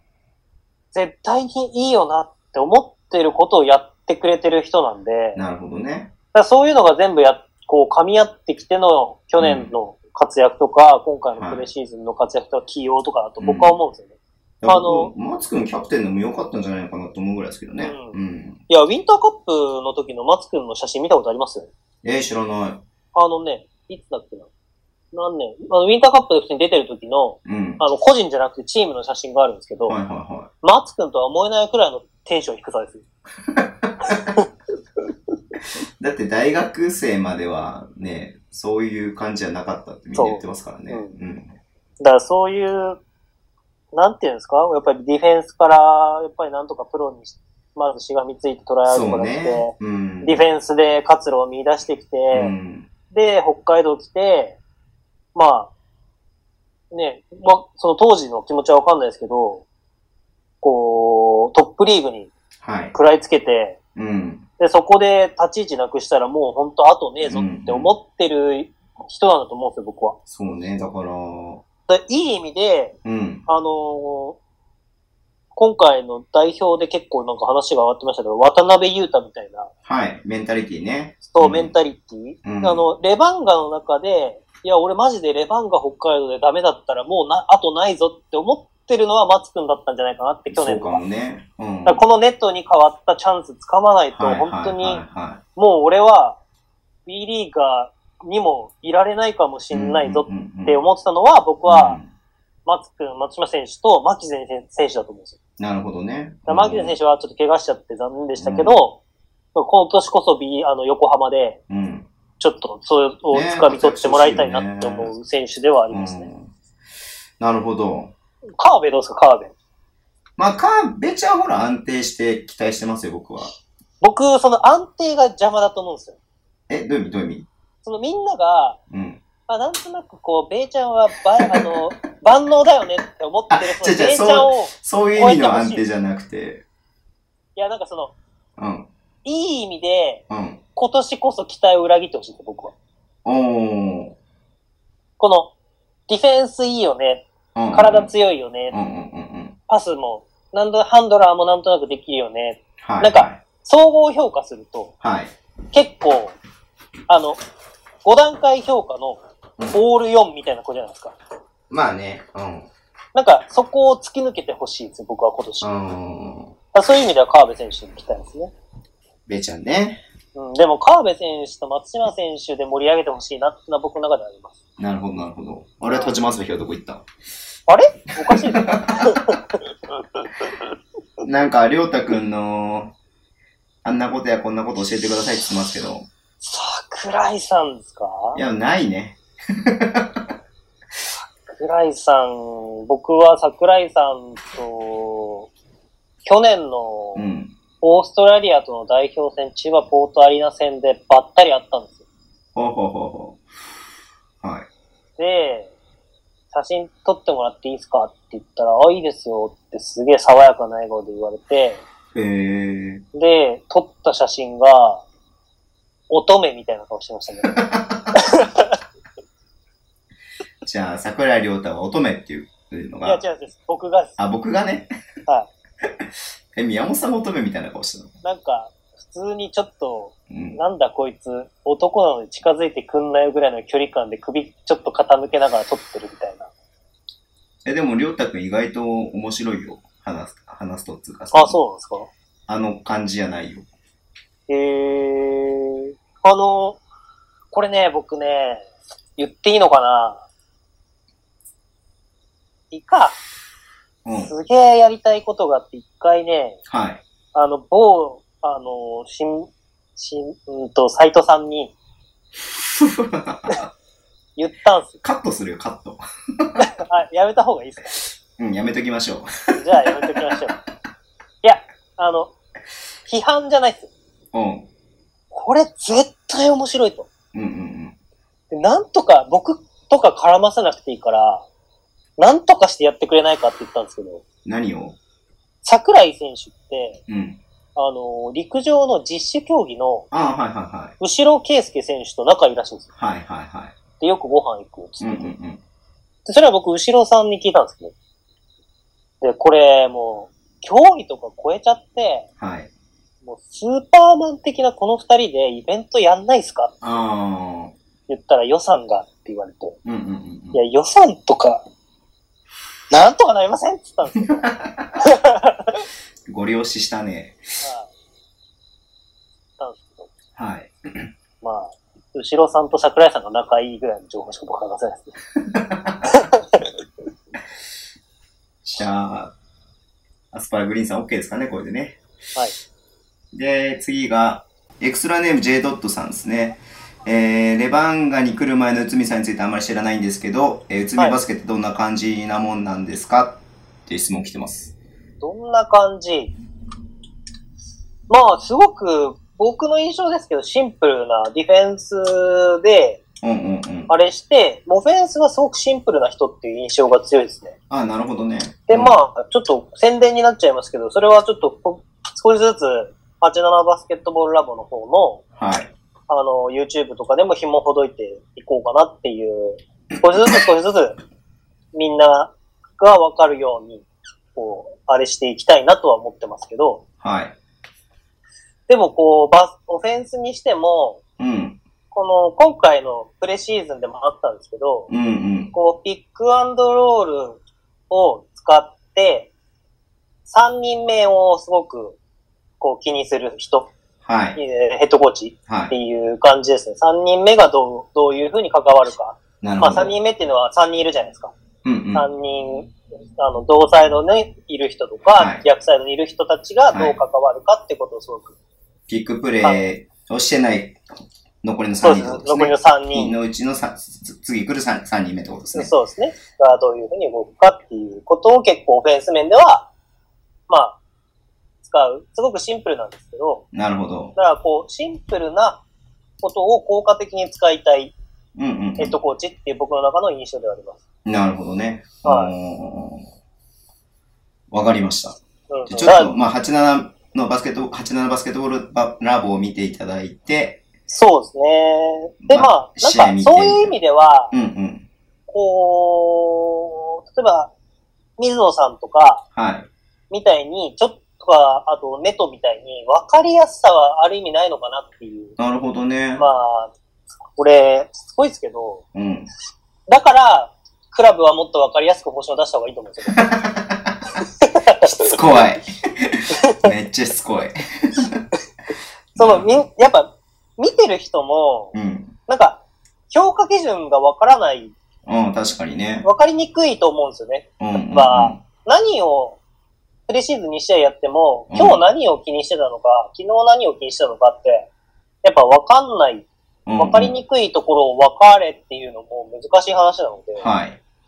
だからわそこが自分たちこうやってました、こうしてました、こうやりたかったですっていうのがもっと見えるようにできれば、内海さんっていうのは本当に非常にこう世界でも戦ってきた。知識がある人なので、いいと思いますけど、まあ、あと、一つだけ僕の中で懸念するとしたら、男子でどれだけできるのかってことですね。まあ女子畑の人ですからね、うんもともとね。うん。了解です。はい。じゃあ、最後。はい。えーエクストラネーム、かおりさお、ここでまさか本名が出てきた。ん。いや、かおりさん聞いたらかおりさんでいいですって言うので。えーっあ、と、香り、本当に香りさんで名前なんです。あ、そうそうそう、あの、ツイッターのネームかおりさんで、あはいはいあ、ありがとうございます。はい。えっ、と、アーリーカップ。はい。レバンガが優勝する確率高いと思いますが、どうでしょう？ズバリ。え？え？優勝する確率ですか？高いと思いますが、どうでしょう？っていう質問です。質問というか。あのあんま高くないと思いますよ。まず1回戦がは山形。い。はい。山形。は勝てば仙台。い。はい。で、まあ、逆の山がはい。福島と青森でやって、勝った方が秋田とやって、は勝った方が決勝に来る感じですね。い。なるほど。うん。うーん、えーっとね。秋田でしょ。秋田かな秋田はいいっすね。秋田、この間のプレイ見てもすごい良かったし、いや、いろんな情報を僕も、まあ、一応もら、もらうっていうか聞いたりするんで、うん。秋田の話聞きますけど、秋田はいいと思う。僕、秋田へ、ちょっと今年、ちゃあの、CS もあんじゃないかなって思ってるぐらいなんですよ。ええー、そうなんだ。ただその、いい意味で、うん。継続性が、ヘッドコーチ変わったけど、継続性が取れてて、さらに進化をしようとしてるっていうパターンなんで、はいはいはいはいはだからその、加入した選手、細谷選手とか、い。うん、古川選手とかね。はい、古川選手とかが、こう、すでに結果をある程度出してる。手。はいはいはい。プレーでも。うん。細谷選手この間19点ぐらい取ったんですよ、確か。20点かな。20点でしたっけ、うん。らその、もう、そもそもやっぱりちゃんとフィットする選手を取ってて、うんうんで、フィットさせられる自信がある。うん。うん、使い方がうまいんだなと思いましたけどね。うんになってるんで、ある意味そのスタートラインがレバンガとちょっと違うんで、はいはい。だからちょっと今年の秋田は最初にポンポン勝ち始めると怖いんじゃないかなと僕は思ってるんですけど、でちょっと僕は全体像の中では期待する一つのチームでもあります、なるほど。はい。仙台と、北海、まあ仮にレバンガが山形に勝ったとしたら仙台とレバンガですけど、はい。これはどっちが？仙台の情報は僕もちょっとあんま持ってないんで、うん。あれですけど、まあ正直どっこいどっこいぐらいじゃないですかね。なるほどね。うん。と僕は思ってます。ただ、優勝する可能性があるんだったら、うん。かなりその仙台の時にいい勝ち方をして、うん。えっ、と、その勢いみたいなのも、アーリーカップに関してはあると思うんで、まあ、あとね、レバンガの場合は、3試合やらなきゃなんですよ。勝って優勝するまでに。うんそうですねで、仙台と秋田は2試合でいいわけなんですよ。うん。まあ、そのちょっとデメリットもあるかなあそこは僕メリットもあると思ってて、あ、勢いを作れるとか？そう。うん。あ山形で、ちょあの、もし勝ったとして、うん。でもうまくいってないところうん。うん。を仙台で直して勝って、うん。そのまんまの勢いでいける。でも秋田は1試合しか間、その間がないんで、なるほどね。やってうまくいかなくて、うまくいかないまんまファイナルで勝てないとか、逆山もあるかもしれないですけど、なるほど。は、そういうな、あの、逆側とか、いろんな試合に関する要素でうん。優勝っていう可能性は、まあもちろんあるとは思います。うん。ただ単純に実力だけを比較すれば僕は現状秋田が抜けてると思います。なるほどね。ははい。わかりました。い。え、ズボンさんは、いや、もちろん優勝してほしいっすよ。あのーは優勝してほしいけど、秋田のラインナップ、選手のロスター見ても、まあ、この間のね、あれを見ても、うん。まあ、秋田強いなとは思うので、秋田は強いと思いますね、うん今年は本当まあ、に。まずは山形には確実に勝って、ズボンさんはもう3日分のチケットを取っているので、はい。えー、3日分ちゃんと試合をしてほしいっていうのがまずありますね。大前提として、はい。まあ、その短期決戦の中でトーナメントなんで、まあ間違いなく初戦が一番重要っちゃ重要だと思います。はい。そうね。だからまうんあちょっとね、こう、まあ、もう一週間切ってますけども、まあ来週はタイミング的にアーリーのね、現地の様子を僕お伝えできると思うので、はい。まあ、勝った負けたもありますけど、生のレバンガの、かん、の、まあ、まあ実戦ですよね、いわゆる。ううん、本気勝負。まあ本気勝負と捉えてるかどうかは、チームが捉えてるかどうかはわかんないですよ。ん。うん。もしかしたらミークス来ねえとかあるかもしれないんで、まあありますね。うんでももう、秋田に関しては、ちょっとここ取りに来てると思ってるんですよ、僕は。ああ、まあ間違いなくそうでしょうね。うん。ちょっと秋田は、本当に一個変えてこうって思ってると思うんで。うんうんうんただ、レバンガが逆にどこまで本気うん。うんうん。ある意味、調整としても使う可能性もゼロではないんで、そういう賞金とか出ますけど。ね。うん。うん。だからゼロじゃないんで。でもちろん勝ちたい気持ちは絶対あるから調整といえども、う。うんん。そこを見てみたいなって思ってます。はい。はい。アーリーカップ楽しみだな。いや、アーリーカップ楽しみですね。まあシーズン始まるなっていう。はい。多分僕よく映るところに席取っちゃったんで、お、じゃあ、よく映ると思いますけど。また僕のタイムラインが、ズボンさんのコールで、どうちゃらこうちゃらっていうのが、すげえ、宮あ試合終わった後にさ、宮本さんのタイムライン見たらすげえディスられてたら受けるよね。ズボンさんなんかその雰囲気分かってねえんだみたいな。あー、あそこでああいうコールしちゃうんだ、ズボンさんみたいな。まあそれはそれで勉強になるからいいんですけど。はい。OK。まあアリカップの様子を来週お伝えしたいと思ってます。はいじゃあエンディングですけど、何も話すことが特にない。ないですか？うん。なんか、ありますかね？えー、山本修介選手が、はい。一応この間、昨日かな？あ、そうだ。ツイッターを更新しまして、はいはいはい。まあ、あと7日で飛べだ、みたいなうんうんうんのを出してたんで、うん。うん。皆さん応援してください。そう、匿名希望さんからね、あその後、追っかけてまた DM が来ていて、はい。以前エクストラワイドで山本、ヤマモンの、えー、旅立ちの日にライブ配信してほしいとコメントなど流れてましたが、その後何か知ってあったりしますか、進展ですか？え、でも、えっと渡米の日はもう確認してますよね。僕もカレンダー渡米の日は確認してて、うん。で、まあ、まあ、彼がカウントダウンをしてるから多分みんなも大体分かってると思うんですけど、え成田羽田とかもわかんないのでも。いやー、それはまだ確認しなくて、これからちょっと聞こうと思ってるんですけど、じゃあ、えっ、と、僕の、僕が知り得る情報を言っていいのであれば、はい。えー山本修介選手に、まあ、お見送りに行きたいと。はい。で、えー、なんか、来るんすか？みたいなうんうん。感じで来たんで、うん。えっ、と、宮本さんが、お見送りして号泣してる様をズボンさんがライブ中継したいって言ったら面白いからそれやりましょう。じゃあ、来週ね。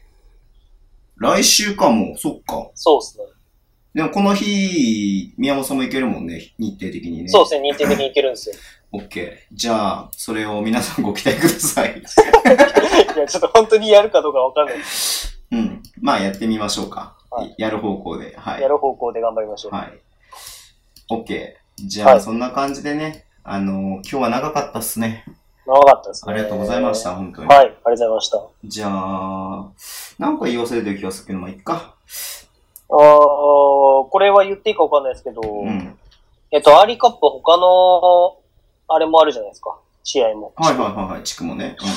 なんで、ぜひ、えっと、今いろいろあっていろいろあるんで、アスフレの応援もよろしくお願いします。うん。あれ、隣にもしかして、現役 B リーガーの方がいらっしゃったりとかします？今。えっと、まあそこは、研究は控えないですけど、まあはい控えないですけど、控え控えますけど、はい。じゃあ、えっと、まあいろいろあって、アースフレンズ東京 Z をね、はいあの、僕らも追っかけていきますので、はい。応援お願いします。なんか、えっと、達夫さんが問題を起こしましたけどね。ああ、なんかマスコットっていうのができるってはいはいいう噂があったけど、はい達夫がマスコットになったんですよね、はい一応。じゃあ今日もそんな感じでグダグダしましたんで終わりますかね。はい。終わりましょじゃあまた、今日もお付き合いいただいて、あ、そう、お便りはね、待ってますんで、お便りくだう。さい。ぜひ、はい、よろしくお願いします。じゃそういうの違うと思うよとかのも僕は欲しいんで、あ、あ、まあね、ぜひ、イエスマンだけじゃなくてね、はい。宮本ぶった切り隊のね、人そうそう。の意見いやー、お前調子乗ってんじゃねえぞ、みたいなのもしあれば、はい。はい。ぜひぜひ。むしろそれを僕は待ってます。はい。はい。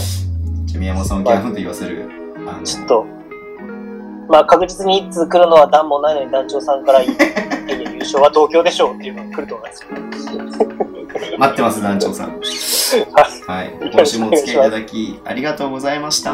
また来週。ありがとうございました。はい、ありがとうございます。